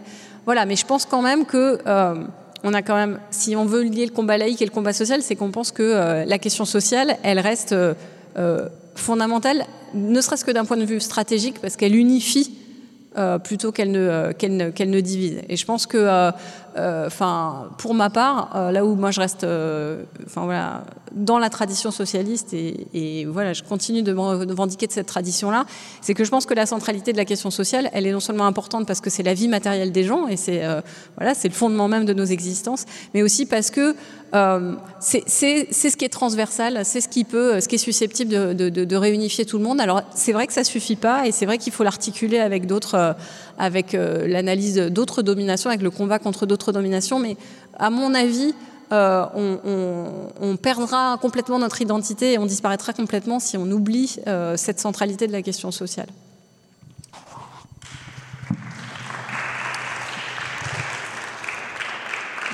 Merci. Moi, je voulais faire trois réflexions.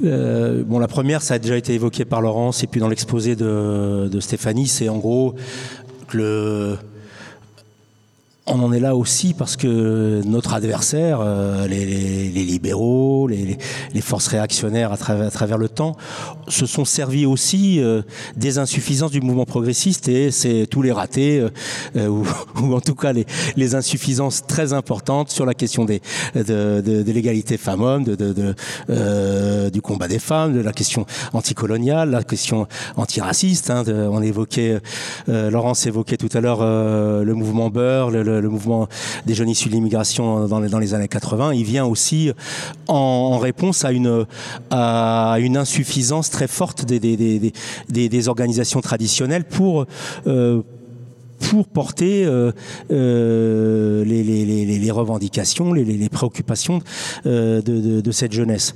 Et donc, sur un tas de sujets comme ça, il y a, y a des retards qui, moi je crois, on a, il y a eu beaucoup d'avancées quand même, ce que ce qu'appelle Laurence la déconstruction. Effectivement, il y a des avancées. On peut considérer quand même qu'il y a le deuxième, la deuxième réflexion, qu'il y a un sujet où là on a plutôt même régressé, c'est la question de l'internationalisme.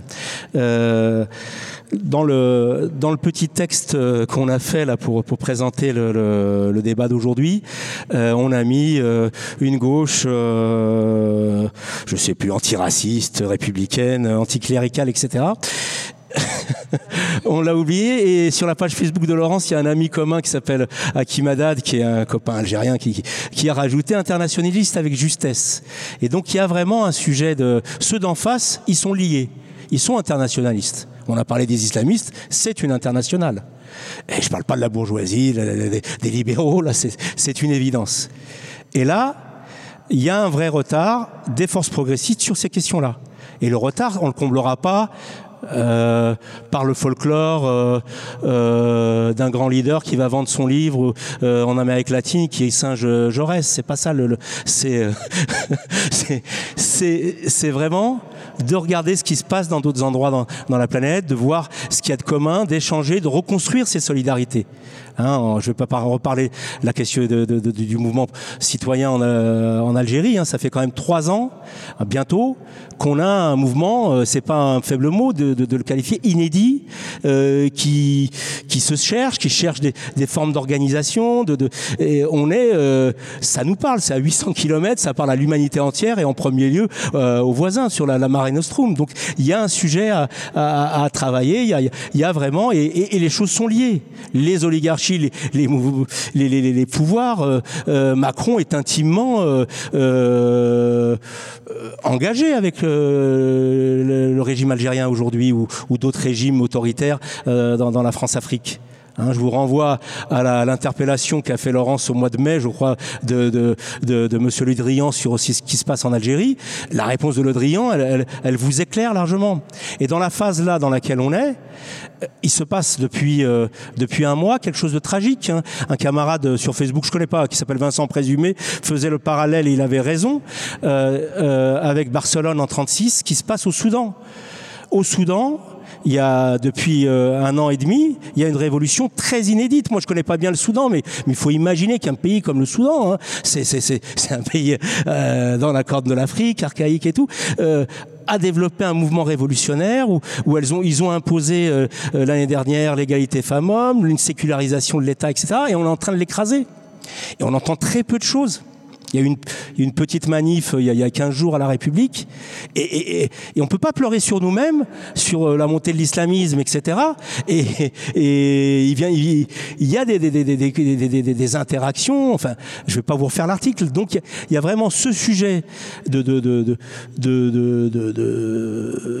lier les combats au niveau, euh, au niveau euh, international, de, comprendre ce qui se passe, de, tisser des solidarités et de voir que c'est le même bâton qui nous frappe. euh, qui, est important, c'est quelque chose de basique. Euh, on parlait des, basiques qu'on a perdus, c'est ce sujet-là. Donc donc voilà, donc il y a vraiment cette question-là, ces questions-là à, rattraper. Et pour élément d'espoir, moi je pense que effectivement. Euh, il y a certes une avancée des forces réactionnaires, mais en même temps, même ces forces réactionnaires essayent d'exploiter des, des, des, des, des, mouvements, des aspirations très justes de, de, la jeunesse notamment. Moi, je, euh, quand euh, à la sortie de la de la pandémie l'année dernière, il y avait eu 20 000 personnes. Il y avait ma fille qui a une vingtaine d'années qui s'est retrouvée aussi euh, devant le palais de justice de Paris pour, pour pour manifester sa solidarité avec George Floyd. Euh, bon, euh, euh, moi j'étais des mouvements beurre, Laurent c'est SOS racisme. On, va pas, on va pas cracher là-dessus. Il y a ce potentiel-là, il est là. Et la société française, elle a évolué, elle a progressé. On va pas. moi, je ne regrette pas la, France d'avant 81. hein. Moi qui ai grandi ici, je regrette pas du tout cette France-là hein, sur l'antiracisme, sur le, féminisme, etc. Donc il y a, les, bases pour euh, euh. Il y, a- des choses qui, sont là à reconstruire. Et en même temps, il faut redonner à cette jeunesse, euh, effectivement, c'est là où l'histoire est importante, c'est là où euh, redonner des, des perspectives, re- redonner l'histoire du mouvement ouvrier, l'histoire du mouvement progressiste.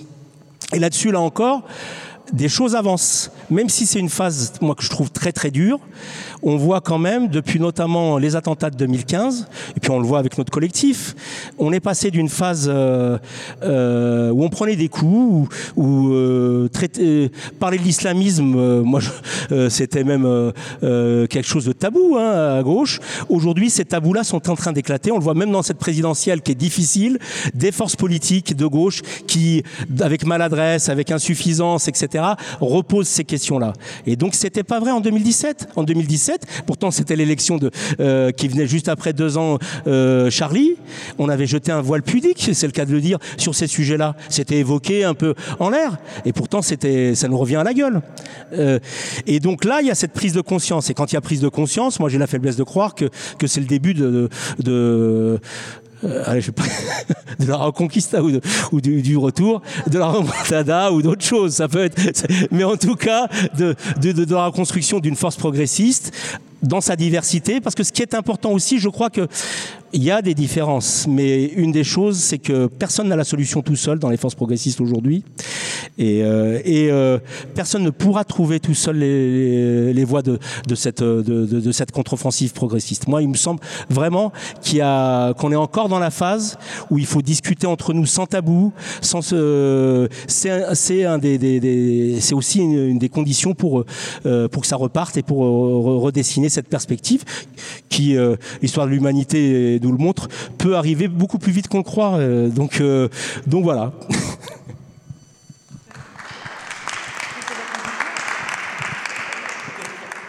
Oui, bonjour. Merci beaucoup pour toutes vos contributions parce que c'était voilà, très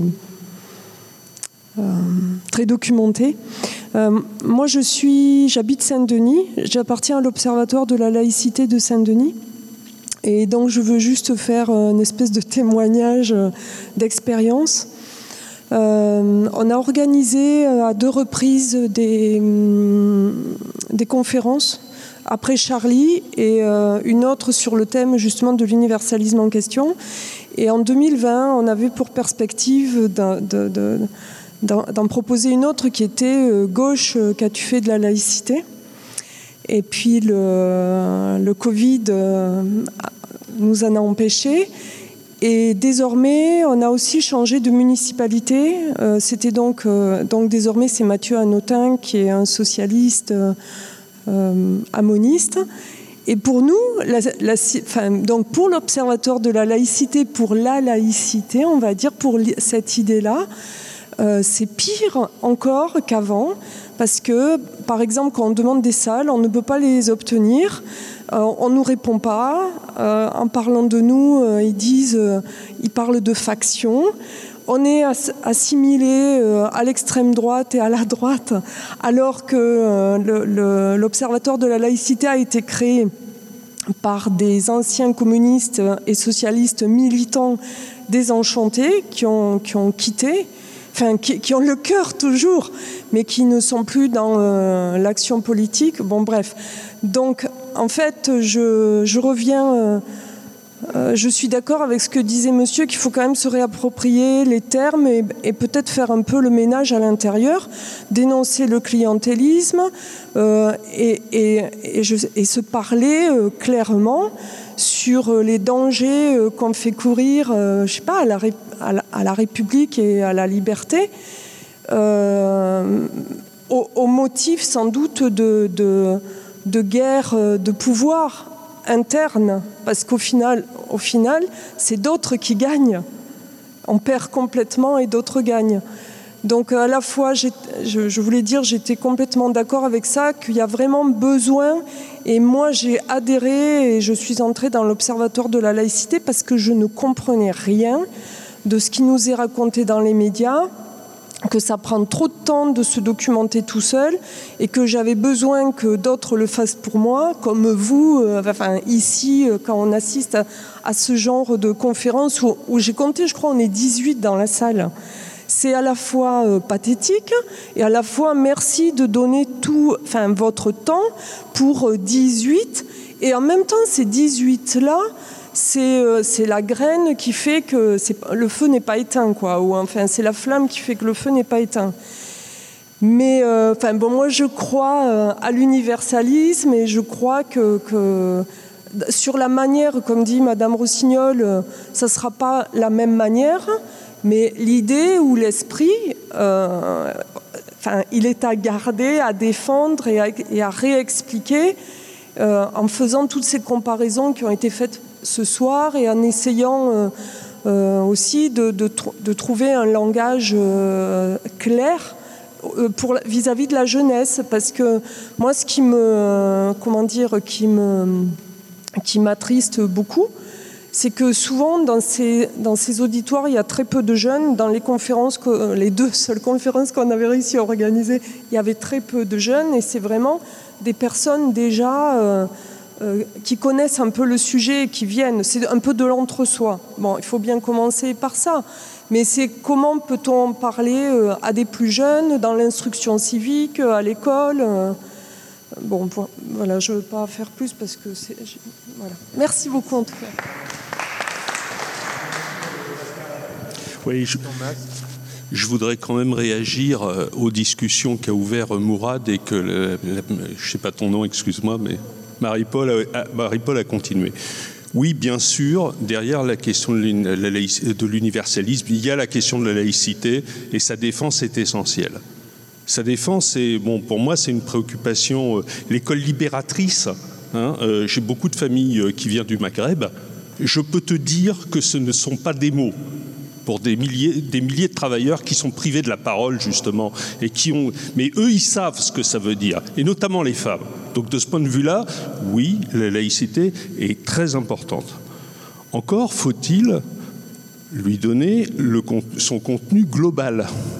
Et là, moi, j'ai quand même un petit problème avec un certain nombre d'associations, il faut quand même le dire, parce que la défense de la laïcité, c'est pas uniquement la défense de l'école publique contre l'islamisme c'est aussi la défense de l'école publique contre tous les pouvoirs cléricaux qui la dénaturent jour après jour au nom de la loi Debré et tout ce qui s'ensuit. Et je pense par exemple à une association printanière qui n'a jamais eu grand-chose à dire sur la question. Hein Donc c'est une des questions qui nous, pèse, pèse sur notre activité. Parce que pour des milliers de jeunes que moi je connais, les conditions subjectives dont ont parlé les intervenants rendent leur conscience de l'acquis que ça représente, une, contrainte collective qu'il faut assumer, etc., etc., difficile. Moi, c'est vrai chez les jeunes, c'est incontestable. Mais c'est d'autant plus difficile que nous sommes assimilés à des gens, euh, comment dire, qui, euh, comment dire, sont pas forcément euh, des grands défenseurs de la laïcité contre les curés. Hein.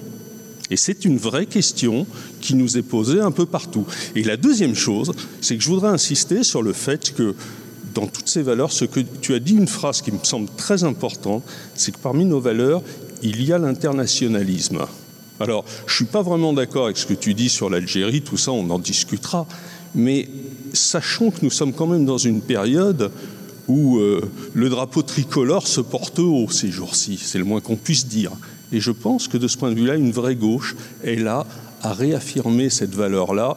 Et pour tous ces enfants de l'immigration en particulier, je peux te dire que ce n'est pas des mots, ça, justement.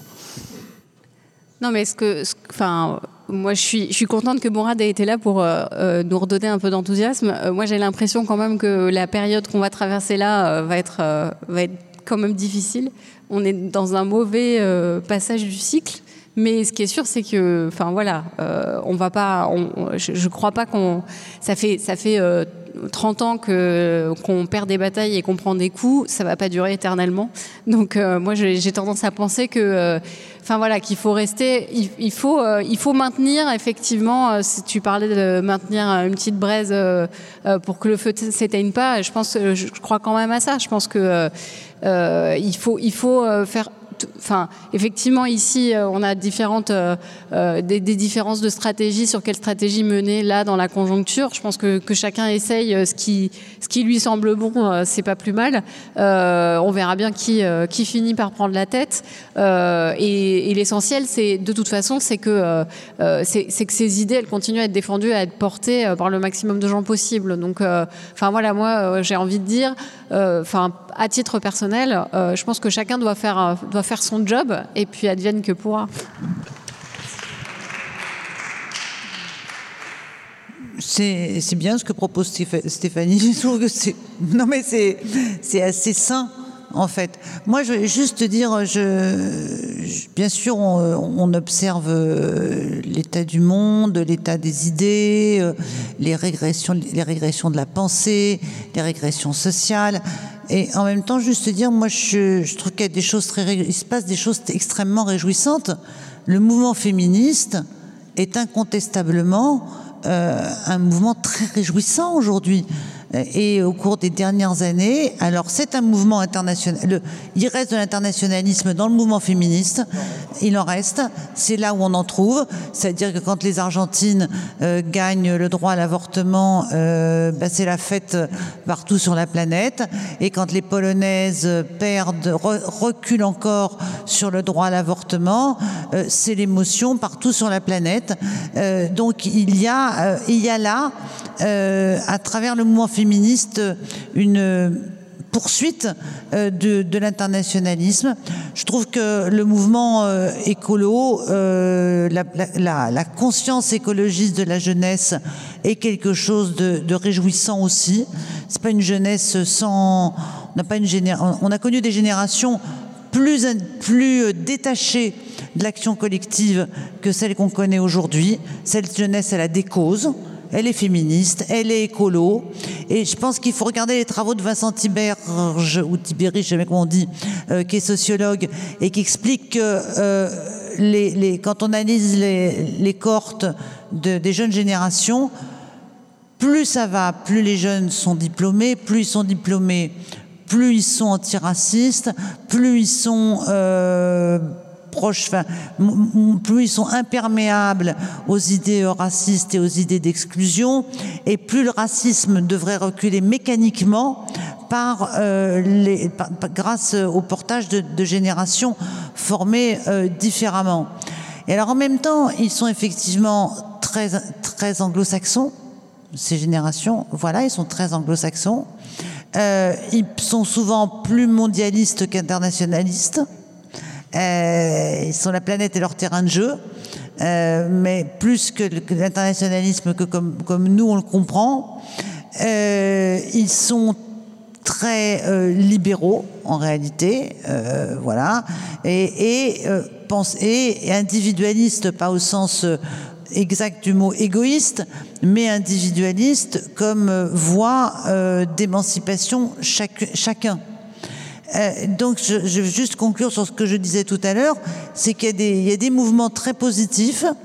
Euh, il y a des mouvements de contestation quand même euh, sur les inégalités qui sont de plus en plus grands. Je ne pas dire que les inégalités sont quand même devenues. Euh, il y a tellement, tellement d'indécence dans l'accumulation des richesses que ça se voit vraiment beaucoup, beaucoup. Euh, il y a donc des, des, des, des, des consciences aussi qui se font autour des questions de, partage des richesses. Non, la vraie question, je l'ai dit d'ailleurs, c'est quelle réponse républicaine on leur apporte. Voilà. Comment on arrive à euh, traduire euh, nos réponses par euh, des réponses qui refont du qui refont société, moi j'aime pas trop ces formules un peu novlangue, etc., mais qui refont du collectif et qui sont pas une somme de, de, individuel c'est un peu le défi. C'est ça que nous avons à transmettre, euh, nous aussi, aujourd'hui. C'est euh, ce que fait Stéphanie. Et j'aurais juste dire un mot, mais euh, à propos de Stéphanie, euh, toute, toute mon admiration, parce que Stéphanie n'a pas choisi ce qui était le plus, le plus mainstream dans l'université aujourd'hui. Pour dire les choses délicatement. Euh, et je, moi, ça, voilà, je trouve ça super utile voilà, utile, utile et courageux. Voilà. Et en fait, pour porter nos idées aujourd'hui, faut du courage parce qu'il faut assumer qu'on est parfois euh, à contre-courant euh, du euh, à contre-courant du, du, voilà, du, courant dominant. Euh, et c'est pas si simple. Il faut faut tenir et il faut se dire qu'on va y arriver. Voilà. Il va se reconstruire quelque chose forcément à partir de ce qu'on a fait, de ce qui se fait.